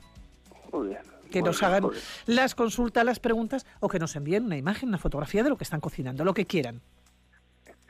Vale, pues eh, a ver, lo que vamos eh, he propuesto es eh, hacer una receta de carne que hacía días que no la tocábamos y lo que vamos a hacer es unos escalopes de solomillo rellenos de queso de cabra que sé que, sé que a ti te va a encantar, acompañadas de un puré de manzana asada. Bueno, pues ¿Eh? venga, vamos allá. Vale, vale. Lo primero, eh, el solomillo. Bien podemos coger un, un solomillo de ternera o, eh, o bien un solomillo de cerdo. Eso es eh, eh, diferente. A ver, más sabroso, obviamente, creo que nos va a salir el de ternera. Pero si nos gusta el de cerdo y tenemos el de cerdo, pues también podemos hacerlo con el de cerdo, ¿vale? Lo que vamos a tenemos que hacer es hacer unos pequeños escalopes, aplastar un poco, que no nos quede muy gordo, eh, porque lo que vamos a hacer es darle un golpe de sartén, eh, pero no, no mucho tiempo, ¿vale? Entonces lo que vamos a hacer es, hacemos esos escalopes, le decimos al carnicero carnicera que por, por favor nos los haga y luego en casa nosotros lo- los aplastaremos un poco. Lo que hacemos es sazonamos esos eh, filetes y eh, lo que vamos a hacer es, eh, como especie de Jacobo, entre comillas, ¿vale? Ponemos el escalope, vamos a poner un trozo de queso de cabra eh, bueno, en tu caso sé que pondríamos medio medio rulo entero en cada escalope, pero no. Lo que vamos a poner no mucho, eh, como una Bueno, un rodaja, poquito, un poquito. Eso es, un, un poquito. Y lo que vamos a volver es eh, a tapar con el otro escalope y eso lo vamos a aplastar bien con las manos y lo vamos a dejar que repose, ¿vale? Así eh, como que hace un poco más de, pegamento. Por otro lado, lo que vamos a hacer es el, el, puré de manzana asada. Vamos a encender el horno. Siempre os digo que cuando vamos a utilizar el horno, tener el horno en su temperatura, no cuando vayamos a meter las cosas encender el horno, sino ya una temperatura más bien alta. En este caso vamos a hacer unos 200 grados y vamos a coger las manzanas. A mí me, me suele gusta hacer con reineta y si no tenemos reineta con la, con la granny. eh, entonces lo que hacemos es quitamos el corazón y si no tenemos para quitar el corazón ya se lo retiraremos luego, no pasa nada. Eh, lo que echamos en una bandeja, ponemos las manzanas, ponemos el azúcar, ponemos un chorrito de, de coñac y eso lo metemos al horno. Vale, eh, eh, va a haber un momento que al hacerlo a, a una temperatura más bien elevada, lo que nos, nos va a hacer se nos va a romper. No pasa nada, porque como vamos a hacer un puré, no pasa nada. Una vez que la manzana, cuando sabemos que tenemos esa manzana, vemos que se nos ha roto, que ya, bueno, pues que ya está bien asada, nos coge encima, al echar ese azúcar nos va a coger un, un- como una especie de caramelo que le va a dar un toque muy rico a ese puré, ¿vale? Entonces, lo sacamos, dejamos que se enfríe, muy importante para no quemarnos y, y es más fácil a la hora de, de trabajar. Y con una cuchara lo que vamos a hacer es, en la piel, vamos a, a rascar para quitar toda la carne de la manzana y lo otro, como ya habrá reventado, pues nada, lo echamos en, un, en un vaso para luego, lo vamos a hacer, eh, lo- todo lo que tengamos, desechamos bien sea pepitas, ramos, si Sí. los hemos quitado antes, y la piel, eso lo desechamos, y la manzana lo que vamos a hacer es lo vamos a triturar con un, en un vaso, con un triturador, eh, lo, lo, lo trabajamos bien, que nos quede bien fino, ¿vale? Es importante también que nos quede un poco gordo, porque si no se nos va a quedar como, eh, como una salsa y no queremos este- una salsa, lo que queremos es que sea una especie de puré, ¿vale? Eh, bien gordito, para luego a la hora de calentar, pues eh, damos unas vueltas en el cazo, sin más, con, con cuidado que no que no se nos agarre eh, y ya está. Entonces, esta, el puré de manzana lo podemos tener, por ejemplo, de víspera, tenemos los, los escalopes de, de solomillo. Yo en este caso sí que podemos hacerlos pasándolos por harina y huevo, o pasar harina, huevo y pan pero no lo vas a hacer. En este no, yo lo que voy a hacer en este caso solo es lo que voy a hacer es con un poquito de pan rallado, ¿vale? Pasamos por, eh, por pan rallado y con un poquito de aceite que esté eh, más bien vivo, ¿eh? que, que- que tenga fuerza ese, ese fuego, lo que vamos a hacer es, eh, nos interesa que la carne eh, eh, se quede poco hecha, que entre justo el calor para que derrita un poco ese queso de cabra, entonces lo hacemos vuelta y vuelta, ponemos en el plato, acompañamos de ese puré de manzana y, y el queso con la carne y la manzana creo que van bueno, Buenísimo, creo ¿no? van La- con- bueno. Sí, es más, eh, Billy, te puedo decir que este plato lo podemos pasar a un, a un bocadillo y nos va a quedar un bocadillo de 10, de verdad. Te iba a decir que es que la manzana con el cerdo va muy bien. Eh, y, y con, y con la ternera también. Con la carne en general va muy bien, porque, por ejemplo, la manzana con el pollo va de cine. Eh, Sí, es muy eh, rica, la sí. Manzana, sí, la manzana siempre, eh, con, con- a mí con la carne me gusta, incluso con una carne guisada va muy bien. Qué rico, qué rico. Bueno, pues eh, ya nos han enviado unas cuantas imágenes y unas cuantas fotografías. Fíjate, nos han enviado el desayuno de esta mañana, unos churros. ¿Cómo lo ves? Eh, no me ganan ahí. No, a mí sí, ¿eh? No, yo a mí Con no. chocolate. A ver, pues a mí sí. Los puedo comer a la mañana si no he dormido esa noche. Eso sí que me, me gustaba, ya lo voy a decir en pasado. Eh, pero no, ahora mismo, ojo, levantarme la cama y meterme unos churros como, no, no sé, no, no, no, pero bueno, oye, para gusto los colores, ¿eh? que siempre digo que el raro soy yo. Mira, nos han enviado una imagen de asadurilla. No sé si te gusta la asadurilla, No, pero nos han enviado no, y, no. y dicen, la pongo siempre igual. Nos dicen ajo, cebolla y un poco de puerro picado. Le pongo un poquito Mm. de picante, alguna otra forma de poner, Eh, porque la verdad que a ellos les gusta mucho, ¿eh? Pues yo no soy eh, la sabiduría, la verdad es que me, me no, no, no, y en casa se ha comido, pero yo no, no, no he sido de la sabiduría, soy un poco raro. Eh, no sé, siempre he oído que se hacía así, eh, con un poco, y incluso con un poco de pimentón, si es picante, pues ya es, eh, y ya está. Eh, a gusto los colores, Pili. Bueno, nos dicen, tengo un solomillo de pavo, precisamente compré ayer, que lo va a hacer como has dicho tú. Eh, vale, eh, tiene un pequeño problema porque eh, la- el, el- yo el solomillo de cerdo eh, sí me gusta hacerlo una gota más, ¿vale? No sé yo si se queda un poco rosa no pasa nada, si lo hago con el ternera sí me gusta que se quede rojito por el medio, pero si el pavo lo hacemos no lo hacemos mucho eh, se nos va a quedar súper tirante, eh, no sé, eh, que pruebe, pero creo que con el del pavo no sé, le va a costar un poco más. Pero que lo pruebe. Bueno, que lo pruebe y que lo intente. También nos dicen, estoy pensando qué bocadillo me puedo llevar esta tarde para ver al Alavés. ¿Me podéis decir alguna alternativa que no sea la tortilla de patata, el chorizo y que esté rico, rico, a un Alavés y a pasar un buen fin de semana? Este es Javi. Bueno, pues lo que le Eh, podemos decir, el Javi, mismo bocadillo, sí. lo que acabas de Ese contar, mismo ¿no? bocadillo y yo siempre para el fútbol he sido muy muy cuadriculado y era eh, o bien tortilla o bien eh, un pescado rebozado, una merluza Una o un sí. bacalao, esto con, Con pimientos pimientos rojos, ¿no? Buah, la de- Qué rico, qué rico. Oye, nos dicen también, eh, eh, buena receta para este fin de semana, pero que yo suelo ponerlo con salsa de queso, es otra opción. Sí, por supuesto, eso es, eso es. eh, mm, a ver, eh, al final le, le está dando el mismo sabor de queso al, a la carne, eh, para gusto los colores, eso es, pero me parece muy bien. También nos dicen, ¿se puede hacer con otra parte de carne? Que no sea el solomillo. Pues eh, a ver, se podría hacer con, eh, a ver, con, con lomo podríamos hacerlo también, ¿eh? y a ver, lo que tiene que ser es una carne tierna, ¿vale? Un filete de ternera también, que se eso es, menos. Eso es, que sea, eso es, pero que sea tierno, ¿eh? Para que eh, hacerlo justo, lo, eh, en su- en- o sea, no pasarnos de hacerlo demasiado que nos quede tirante y al final eso es un San José, eh, algo tierno. También nos dicen, mi bocadillo para el es un huevo frito con tiras de pimiento verde, jamón y todo en chapata. Esta sana. Esta sí que sabe, qué rico, ¿no? Yo ahí, yo ahí también sabes qué le metería y ya sé ya la, la voy a bacon. Buah. Qué rico. Uf. Bueno, ya, pero ya, a ver, rica, eso ya, son ya palabras mayores. Nos, nos dicen, nosotros preparamos el pollo con una salsa de manzana, queda muy rico y a los peques les gusta mucho, pues que está muy bueno. Sí, o incluso, yo qué sé, meterle gajos de, si se hace pollo pollo asado o un pollo guisado entero, eh, meter eh, manzana, gajos de manzana dentro del pollo, que el mismo calor se hace y luego lo sacas y, hijo, eso es un, la aplastas con el tenedor, como Queda con unos buenísimo, de ajo y cae, sí. Pues nos dicen, buen fin de, me encanta el chutney de manzana, este sibón. Hmm. Pues muy rico Pues también. eso, pues eso, eso es. También, Eso es. receta de compota, pero para personas enfermas, de régimen, que se dice. Hmm. Una- la Eh, compota, qué rica, y lo que lo hemos comido durante muchísimos Pues años. Yo creo que ahora se hace menos. ¿no? es- sí, eh, bueno, sí, hay gente que le gusta, hay gente que suele tener en casa, pues suele, eh, bien suele tener un poco manzana asada o, o compota y tal. Eh, no sé, yo creo que es un hábito que se está perdiendo un poco, pero antes sí que se utilizaba más. ¿eh? Eh, y nos pedía una, eh, una receta de compota. De compota, eh, sí. Ujú. A ver, eh, para cuidarse siempre hay que quitar todo, entre, entre comillas, lo malo, ¿no? Si por un casual le echamos compota a la mantequilla a la compota, pues habría que eliminarla. Si echamos azúcar, pues siempre quitar y si nos gusta un poco más dulce, pues endulzarla con un poco de miel. Eh, utilizar un productos naturales y, bueno, y buenas manzanas sobre todo. Ujú. Nos siguen escribiendo, nos dicen, qué receta más rica, Unai, gracias. Pues de nada, así, así- bueno, hoy, hoy sin más, sido, ha sido sin más, ya sabes Mira. Ana también nos envió una imagen, una foto de una tarta, yo creo que es de queso, y, pero que le falta un buen bocado, ¿eh? Pero un buen bocado. Dice, Egunon, mi nieto me ha dado el visto bueno. Hombre, O sea, hay, que, que hay, el que, pro- hay nieto- que probar las cosas para saber si están buenas. No, no, y este la ha probado. ¿eh? Ya podemos garantizar por la fotografía que si solamente ha comido el nieto, tiene que estar ahora sentado. Pues qué suerte tiene que tiene una mona que le hace tartas de queso. Que, que le hace tartas de queso. Eh, nos siguen diciendo, ¿qué receta más buena? Yo al alavés me voy a llevar eh, la merluza con los pimientos. ¿Ves? Les estás dando ideas. Todos son ideas.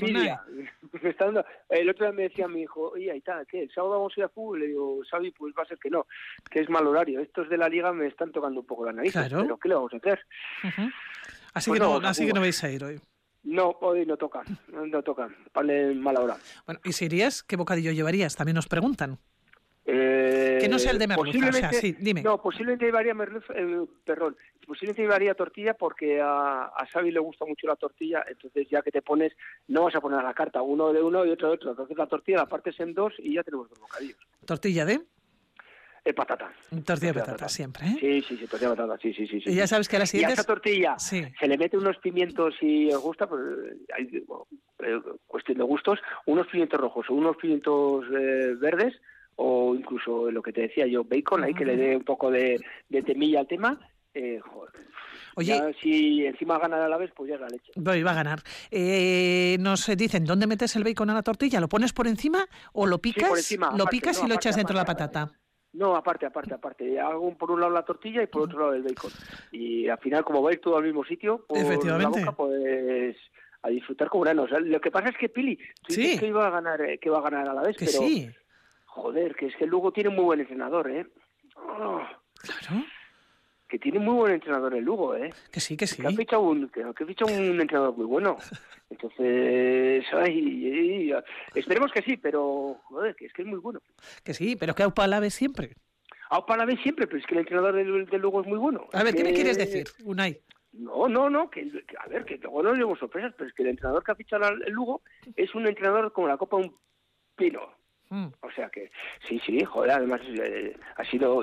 ¿Tú no te has enterado quién es el entrenador del Lugo? No, no, lo que quiero es que me digas quién es porque eh, estás... ¿O Íñigo Vélez de Mendizábal? Bueno, Entonces, por eso te digo que es que es un entrenador del copón de la baraja. Gasteiztarra también, hemos conocido aquí en Radio Gasteiztarra, Vitoria. eso Es, es por eso mismo te estoy diciendo. Claro, pero yo Pues, estaba a ver si lo decías, a ver si lo decías, pero no había manera. Hombre, ah, pues, pues tú pregunta, ya sabes. Tú En, yo cualquier caso, en cualquier caso, mucha suerte Ah, para. Íñigo, que gane, pero en otros eh, en otros campos, pero no, no aquí. Bueno, no bueno, en Mendizorroza. Mendizorroza es territorio del Alavés, así que siempre Alavés. Oye, que tenemos aquí una bandeja de torrijas, que Ah, me tienes que decir un numerito, del 1 al 20. Eh, del 1 al 20, el 6. Bueno, pues el 6 corresponde, nos dice, Egunon, pensando en el bocadillo que me voy a llevar esta tarde para ver el Deportivo Alavés. Nos pedía una alternativa que no sea la tortilla de patata, es Javi. Así que Javi, te toca la bandeja de, de torrijas. Pues que- a que ver no si lo lleve- celebras, que- ¿eh? No, no, que, Que no las lleve bocadillo, que bueno, lleve las que torrijas. lleve las torrijas. Tú, tú vas a las torrijas, la bandeja de torrijas, y los de alrededor, tú empiezas a repartir torrijas. Primero cogiendo tú, tú obviamente, porque si no te igual te quedas en ella. Claro. Va, eres, el- eres el rey de la grada. Va. Sí, sí. Bueno, pues Javi, que tienes la bandeja, que nos pondremos en contacto contigo y así nos despedimos. Unai, hasta la semana que viene, cuídate. Bien,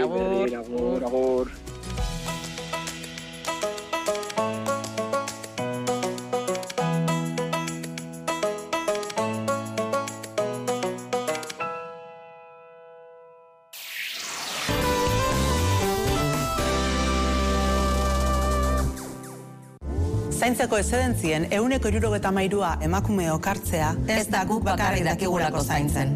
Gizarteak rol hori ezartzen digu eta honek zaildu egiten du gure garapen profesionala. Gure ahalmen guztia berdintasunean garatzeko aukera emango digun gizarte baten alde. Emakumeak gora. Martxoak zortzi, emakumeen nazioarteko eguna, foru aldundiak, eudel eta emakunde, eusko jaurlaritza.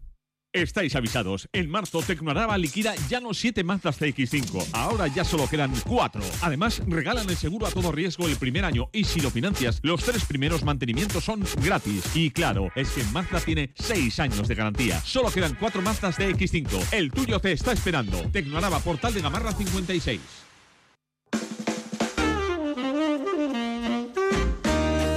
Esta semana, piezas de teatro breve, una propuesta de danza vasco-irlandesa y la adaptación al euskera del texto de una autora valenciana.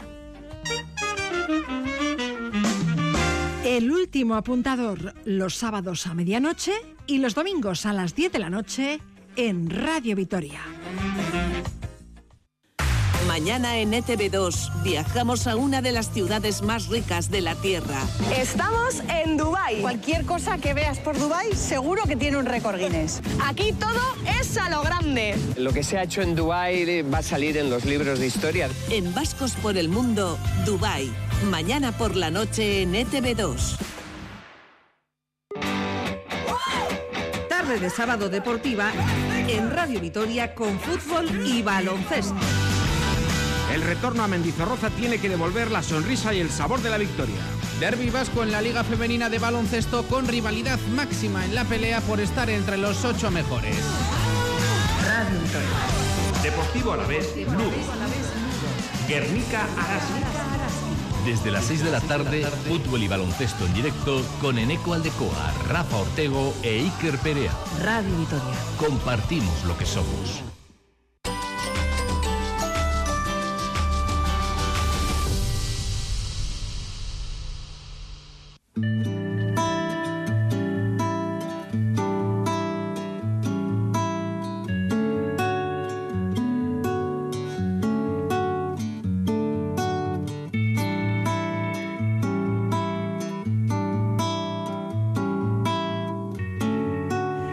24 minutos eh, pasan de las 11 de la mañana, continúan la sintonía de Radio Vitoria y nos vamos a acercar hasta Pobes. Y es que hoy a las 7 de la tarde la escritora del libro Las Calvas Existimos, Dora Galvez, lo va a presentar en un acto organizado por el Ayuntamiento de Ribera Alta desde el área de igualdad junto a la Escola, la Escuela de Empoderamiento de las Mujeres en Araba. Así que nos vamos a ir con nuestra unidad móvil, nos vamos a acercar a charlar con Dora Galvez. Keitina Allende, ¿cómo estás, según Egunon, Pilar, eta Egunon Gustio, y así es, estoy con Dora Galvez, quien presentará el libro Las calvas existimos, donde cuenta la historia real de una mujer calva y el sexismo por los pelos del siglo XXI. Caixo, Dora, Egunon, buenos días. Buenos días, ¿qué tal? Muy bien, ¿y tú qué tal? Yo fenomenal, con muchas ganas.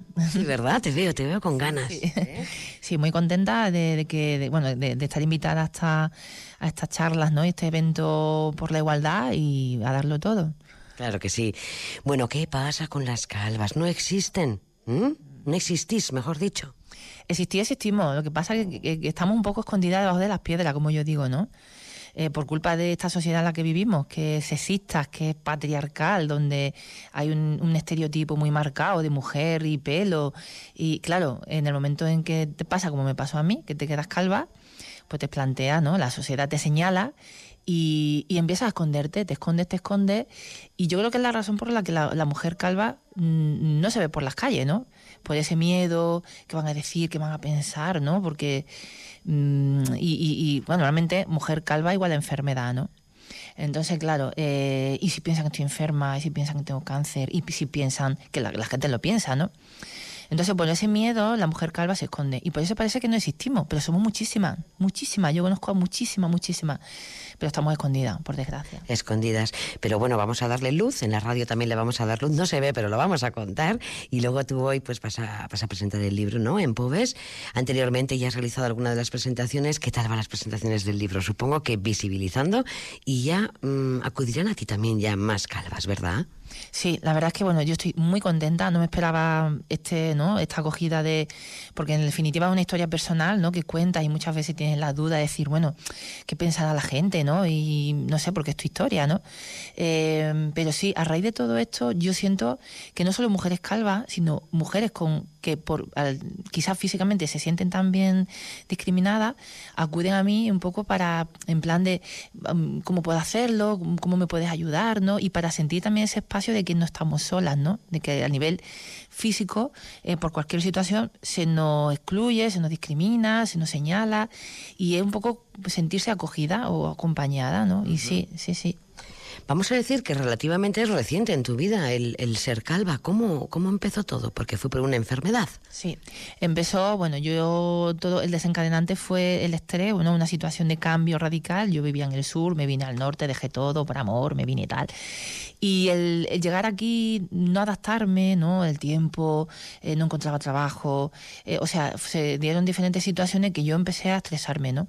Y ahí de, a raíz de ahí salió una calvita Aquello empezó, empezó, empezó, llegó una fecundación in vitro, mucho estrés, llegó un embarazo, llegó un postparto y todo se aceleró y por una enfermedad autoinmune que desarrollé, alopecia areata, pues se convirtió en universal y me quedé calva.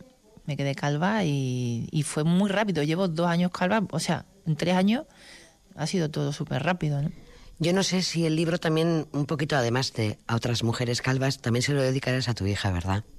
Totalmente, ella es la protagonista de, de, todo esto en el sentido de que ella ha sido, ella es el motor de, de por la que yo he resurgido, ¿no? Yo no sé si, si, mi, si mi hija no hubiera existido, yo mm, si estaría yo en ese pozo, ¿no? De la depresión en la que yo entré, pero ella fue la que a mí me, me, me, dio ese boom, ese chispazo de decir, ¿qué hago yo? ¿no? ¿Qué estoy haciendo? ¿no? Tengo una hija, ¿qué le voy a enseñar? ¿Qué le voy a transmitir? ¿no? Ella es mi motor cada día y está dedicado a ella. Lógicamente es mujer. Quiero que, mm, de alguna manera, allanar un poquitito el camino para que ella cuando salga al mundo también. Además, nuestros hijos e hijas nos quieren tal como somos. Sí, sí, sí. Hay gente que me pregunta, bueno, ¿y tu hija qué piensa de ti? A ver, tiene dos años. Primero ella y, pero es una pregunta que me parece muy un poco ilógica, ¿no? Yo siempre digo, digo, es que yo soy calva como si tuviera mecha o tuviera el pelo corto. Para mi hija no hay diferencia de nada, ¿no? Soy su madre y soy normal. Es, una, es extraño, sí. Eso es, eso es. Bueno, mujeres calvas. Un tema que sigue siendo, estamos en el 2023 y sigue siendo un tema tabú del cual pues no se puede hablar y cuando se habla pues tampoco se hace con naturalidad. Sí, porque ya digo, por eso, porque mujer calva está muy, muy, muy asimilado a enfermedad. Entonces, claro, cuando se habla es como que.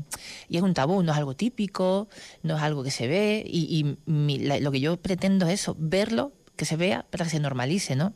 O sea, yo no voy calva por la calle, pero sí, a ver si se- así viéndome se normaliza. Yo voy calva así porque me da la gana, o sea, porque no me, las pelucas me molestan y porque yo me siento bien. O sea, me- no es algo que haya que, mm, que pensar, oye, eh, por un fin. No, lo hago porque me apetece, porque me siento cómoda y feliz. Y siempre. Has dicho las pelucas me molestan. Quiere decir que en algún momento de tu vida sí has usado peluca. Sí, usé en el momento de la caída así brutal, donde mi cabeza era un poco desastre, ¿no? Tenía calvas, tenía pelo, y donde lógicamente en- está en ese proceso de autoestima bajísima, donde no te reconoces, no te, no te ves a ti misma, y por ese miedo utilicé una primera peluca eh, que me salvó la vida, pero luego yo empecé a darme cuenta de que yo me ponía esa peluca para los demás, no para mí, ¿no? Y fue un poco de choque, ¿no? Y, y empecé, era- se convirtió en una cárcel brutal para mí y empecé a odiarla, ¿no? Y a desecharla, a desecharla, pero a mí me encantan las pelucas. Algún día me he puesto peluca, pero no me pongo porque me da calor, porque me molestan, pero me encantan, o sea que no estoy en contra. No, no, no, no estamos en contra de nada. Simplemente estamos contando pues una vivencia de, de cómo ha ido. Porque claro, eh, también te han llegado a pedir en el trabajo alguna vez que, que utilices la peluca, es decir, que no vayas como estás hoy, así, tal cual, como eres tú. Sí, sí, totalmente. Y yo creo que por todo eso estamos hablando, ¿no? Eh, en una entrevista que me hicieron, eh, por teléfono era todo muy bien, le encantaba mi currículum, sí, sí, sí, empiezas el lunes. Y cuando fui a firmar el contrato y me vieron, lo primero que me preguntaron era que si mi tratamiento me iba a impedir hacer cumplir con mi horario de trabajo. Yo pregunté, ¿qué tratamiento? Lógicamente estaban dando por hecho que tenía cáncer o una enfermedad grave, ¿no? Y me dijeron que, bueno, que si quería seguir trabajando allí o quería trabajar allí, por no herir la sensibilidad de los clientes, me tenía que tapar. Yo dije que no, que no, que muchas gracias, pero que no. Lo curioso fue que cuando yo salí de allí, el chico que estaba en recesión era calvo que estaba en atención al cliente, ¿no? Entonces fue un choque muy brutal, ¿no? Pero sí, sí, me lo han pedido. He tenido situaciones un poco heavy, ¿no? En ese tema, ¿no? Bueno, como cuando comenzaste, hemos dicho que es todo a raíz de una enfermedad, comenzaste a perder eh, pelo, ¿verdad?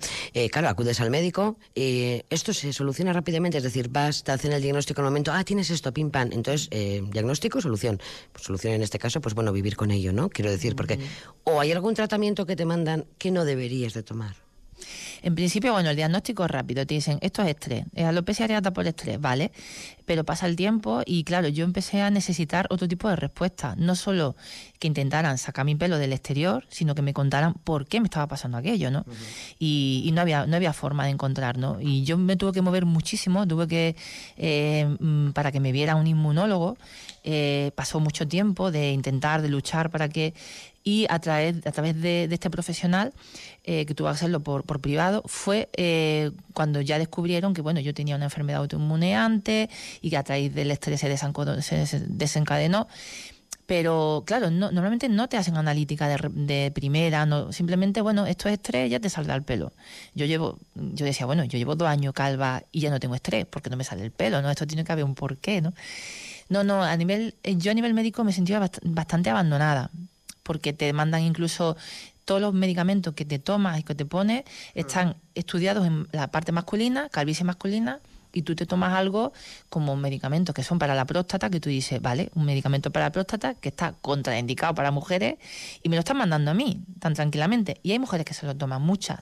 Entonces yo dije que no, pero Bueno, estaríamos contigo pues toda la mañana. Toda la mañana, pero ya sé que te tienes que preparar, que tienes que ir a Pobes, que tienes que hacer la presentación del libro.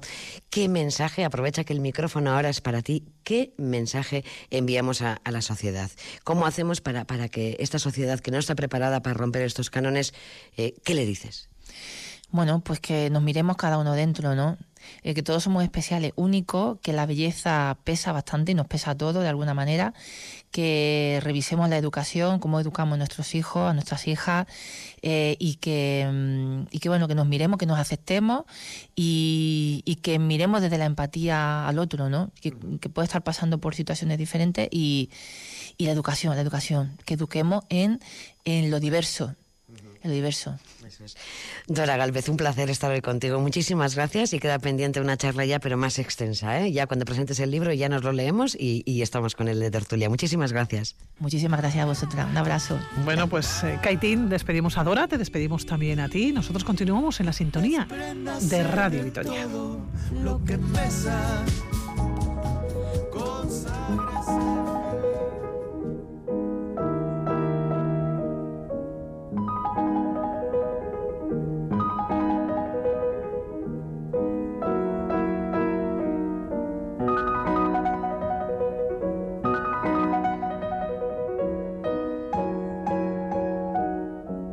Y le recordamos que a lo largo de este mes eh, queremos eh, jugar con todos ustedes, queremos conocer nuestro territorio y para eso a lo largo de este fin de semana nos vamos a acercar con pistas y con documentos sonoros a una comarca de Álava. En este caso vamos a dar por buenas eh, dos respuestas. les voy a decir un número de teléfono, el número del WhatsApp, 656-787180 y también les voy a contar que mañana domingo, que vamos a dar más pistas, sortearemos una estancia en el Hotel Silken Villa de la Guardia. Va a ser muy pero que muy, muy fácil. Recuerden, 656 787180 80. Y la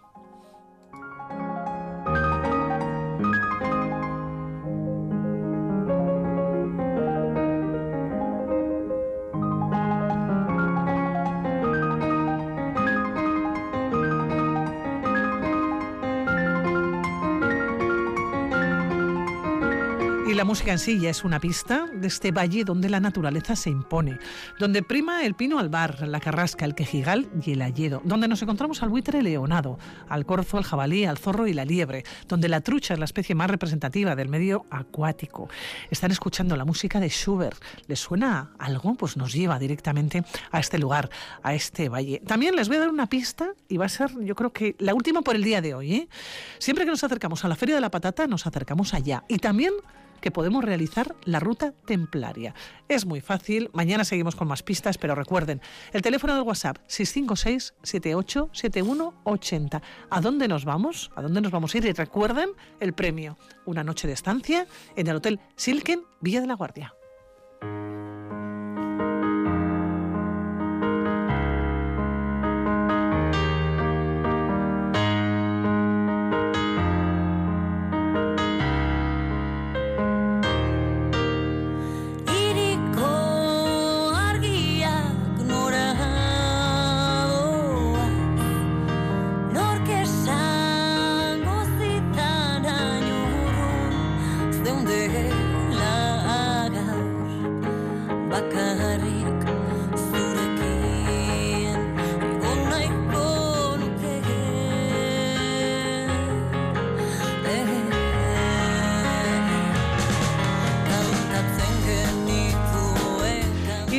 Filóloga Elena Martínez de Madina, ya la tenemos con nosotros, a ella y al catarro. ¿Cómo estás, Elena? Bueno, buenos días. has venido muy bien acompañada hoy. ¿Eh? Con el catarro, que has venido completita. tenemos de todo. Perdona a los oyentes porque igual me pega un ataque de tos o de chises o de. Bueno, pues vamos a intentar. O de estas cosas. Pero bueno, como todos nuestros oyentes también, la mitad o más están igual, pues yo creo que serán comprensivos con la situación. Bueno, hace unas semanas eh, abrimos los teléfonos para que se pusieran en contacto con nosotros, para que nos dijeran qué nombre, de qué pueblo, qué apellido querían eh, que comentásemos. Bueno, pues se pusieron en contacto con nosotros y hemos seleccionado dos, Maturana y Langarica. Corresponden a apellidos, pero corresponden también a pueblos. Claro. Eh, bueno. ¿Por, cuál comenzamos? ¿Por eh, Maturana? Bueno, pues empezamos por Venga, por Maturana, vamos allá. Maturana, ¿verdad? Todo el mundo conoce dónde está Maturana. no lo vamos a poner en concurso, pero está en Barrundia es la llenada. Y eh, mira, los dos nombres que nos han dicho, claro, que hay gente que se apellidará mm, o puede ser del pueblo, o bien puede tener eh, el apellido solo, ¿eh? Maturana solo, Langarica solo, o compuesto, como hemos dicho muchas veces, ¿no? de Langarica, por ejemplo. De Álava no solamente ha sido de Álava, pero en Álava los hemos sabido mantener, ¿no? Y se han mantenido. Eso quiere decir que a la hora de copiar todos los documentos, todas las escrituras, pues se ha mantenido y se ha respetado, ¿no? Y seguimos reivindicando los que tenemos eh, apellido compuesto, que cuando nos lo quieren cortar por arriba o por abajo, da igual, pues que nos los mantenga, ¿verdad? Como leones. Y como leones. Aunque muchas veces nos ha pasado también aquí, ya dicho sea de paso, que para rellenar X formularios no nos cabían los apellidos. Entonces, claro, eso es un poco paradójico. Pero bueno, entonces... Eh, ¿Nos vamos a Maturana? Nos vamos a Maturana. Mira, estos dos nombres que nos han preguntado diferentes oyentes, fíjate qué cosa más curiosa. Son dos topónimos que tienen en su base un antropónimo, es decir, un nombre de persona. Y hemos visto que los topónimos, los nombres del lugar, pueden ser de muy diferentes mm, clases, ¿no? Por decirlo de alguna manera. Nos pueden describir el sitio. O, como en este caso, nos pueden hablar de una posesión de algo. Entonces, estos dos, Maturana y Langarica y otros muchos que hay en Álava, pero estos dos que nos han preguntado son diferentes formas de hacer un nombre de lugar partiendo de un antropónimo, que un antropónimo es un, es un nombre de persona. ¿Qué es lo que suele pasar muchas veces? Que no sabemos exactamente cuál es el nombre original si no está documentado en, normalmente se mira en, toda Europa y en la península ibérica sobre todo, ¿no? Nos tenemos que remontar, pues vamos a ir, por ejemplo, mil años hacia atrás, ¿eh? o mil cien años hacia atrás. Entonces, Maturana, por ejemplo, pues ya lo tenemos en, eh, en, los primeros eh, cartularios, también en la reja, ¿eh? que ya hemos dicho, ya decimos todos los de San Millán, ¿eh? pero ya tenemos en 1012, en el, en el 1025, lo tenemos ya como, como apellido, García Fortunius de Maturana en el 1066, eh, Monio Peregrino de Maturana en 1085, es decir, estamos hablando del siglo XI, ¿no? Claro, entonces, ¿qué es lo que sería? Bueno, pues Albertos, que fue una profesora y una latinista de aquí, Vitoriana y Michelena, y luego también Irigoyen, eh, Caro Baroja, bueno, lo derivan de eh, una base, de un antropónimo de alguien que se llamaba Maturus. ¿Eh? que, se, que, está documentado, está documentado en Segovia, está documentado... O sea, que Maturana viene de un nombre Maturus. De un nombre, de un antropónimo que es un nombre de persona. También puede ser otras veces, pueden ser un, diminutivo, puede ser un mote, puede ser, pero en este caso de un nombre propio, ¿eh? de un nombre de persona. Entonces sería algo así como la propiedad de Maturus. Villa, eh, puede ser villa, es decir, eh, algo en femenino, de me maturana termina en ese ana, que eso es un sufijo, recordemos que los sufijos son en las cosas esas que terminan las palabras, ¿no? Que se añade a una, a una raíz y entonces sería la tierra, la propiedad de, o la villa de Maturus. que Maturus vivía en Maturana. Es, eso es, y tendría un fundus, o tenía una tierra, o tenía una propiedad, que eso luego se ha hecho grande y se ha mantenido. ¿eh? Date cuenta que estamos hablando, fíjate, me estaba pensando, por ejemplo, Villadiego. ¿Eh? o Villapene, que es una cosa que suelen poner, que, que yo lo suelo poner cuando hago a los chavales las conferencias, pues para que vean, ¿no? O sea que muchas veces está la etimología popular, digo Villapene, jajaja, todos a reírse, ¿no? Porque todo el mundo lo está, lo está, lo está considerando un pene, ¿no? Y eso también es la viña de alguien que se llamaba Penus, o sea, es decir, es decir, está basado en un antropónimo, ¿no? Y eso pasa en casi todas las lenguas. Y es Villadiego, efectivamente, será eh, la villa de Diego. Eso es, eso es, ¿no? Entonces, esto pasa lo mismo. Eh, claro, esto va con base al, no haber sonorizado esa T, pues, bueno, sería, sería que ha tenido contacto con, la lengua vasca. De hecho, en lengua, porque si no hubieras dado una D en, en, en, romance. No, en romance. Entonces, eh, lo mismo que paternina, ¿eh? ¿eh? es lo mismo. También está paterniana, ¿eh? luego eso se... Y, por ejemplo, maturana, en, en, lengua vasca, en los topónimos que tenemos de, por ejemplo, camino a Maturana, Maturaravidea sería Matura. Es decir, esa N intervocálica final, ese ana se queda en una A, a, a y luego en una A, como pasa en Durana, Durá, que sería lo mismo. Están basados en un nombre de persona. Y Langarica es otra forma también basado en un nombre de persona, eh, pero con otro sufijo que también es eh, de una posesión, eh, que, es una, que es el Ica. el Ica. Con Langarica el problema que tenemos es que no sabemos bien cuál puede ser el, antropónimo. Entonces hay varias, eh, bueno, hay varias hipótesis. Uno podría ser Lankara, eh, de donde ha nacido, Langara, que es, como Nanclares, o el Langarica. Pero lo mismo sería la posesión de alguien que tiene un nombre. El problema del Langarica es que no sabemos exactamente cuál es ese antropónimo. ¿Eh? Si es Langara o es, Langa. Es, eso es. O ha sido, hay también otros que hablan de, de Plancus. Eh, bueno, pues, pues, con una serie de, de cambios eh, fonéticos puede llegar a Lancus, Lancaz, ¿eh?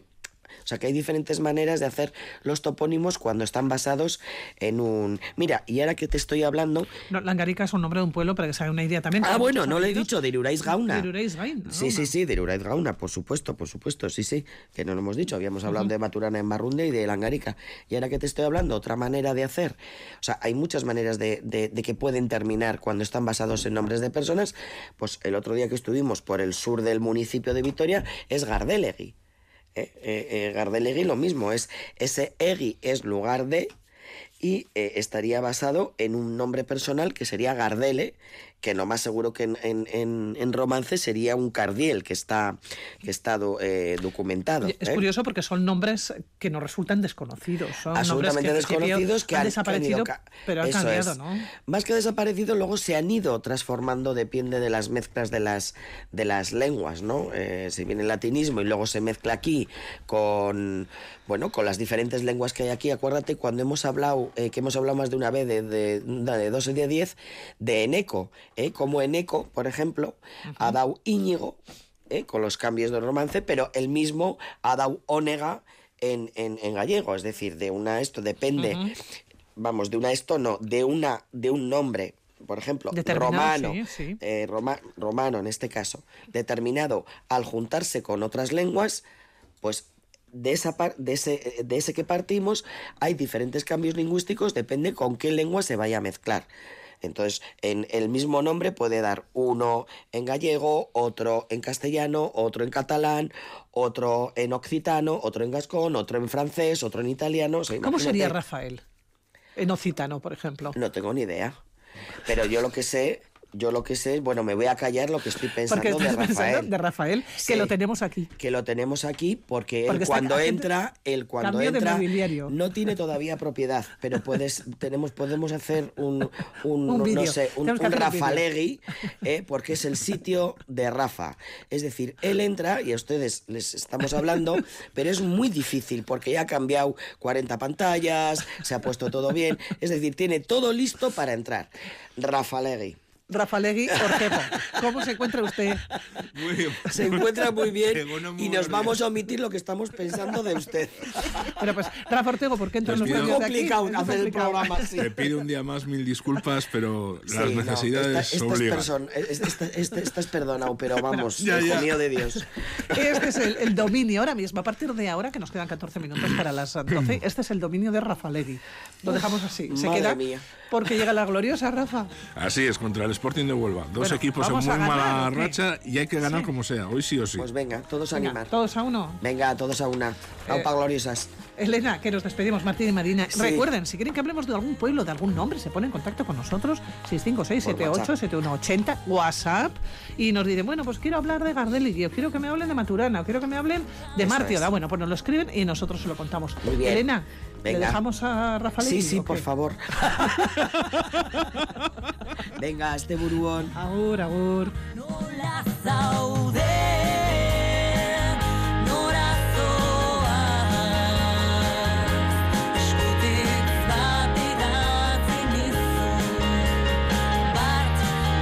Rafa Ortego, 13 minutos para las 12. Le cedo todos los trastos. Bueno, es que ya tiene nombre este estudio. Rafalegui, como tiene que ser. Claro, así tiene que ser. Bueno, ganamos hoy. Sí, yo creo que sí, sí o sí, porque lo cierto es que es un partido vital para las aspiraciones de las gloriosas y en Ibaya lo están haciendo bastante bien, así que vamos a ver si se pueden agarrar a la rocha en casa para sacar tres puntos de oro. Bueno, pues un saludo mañana. Déjate llevar. Volver a partir de las 9 de la mañana con Aventureros. Cuídense. Agur.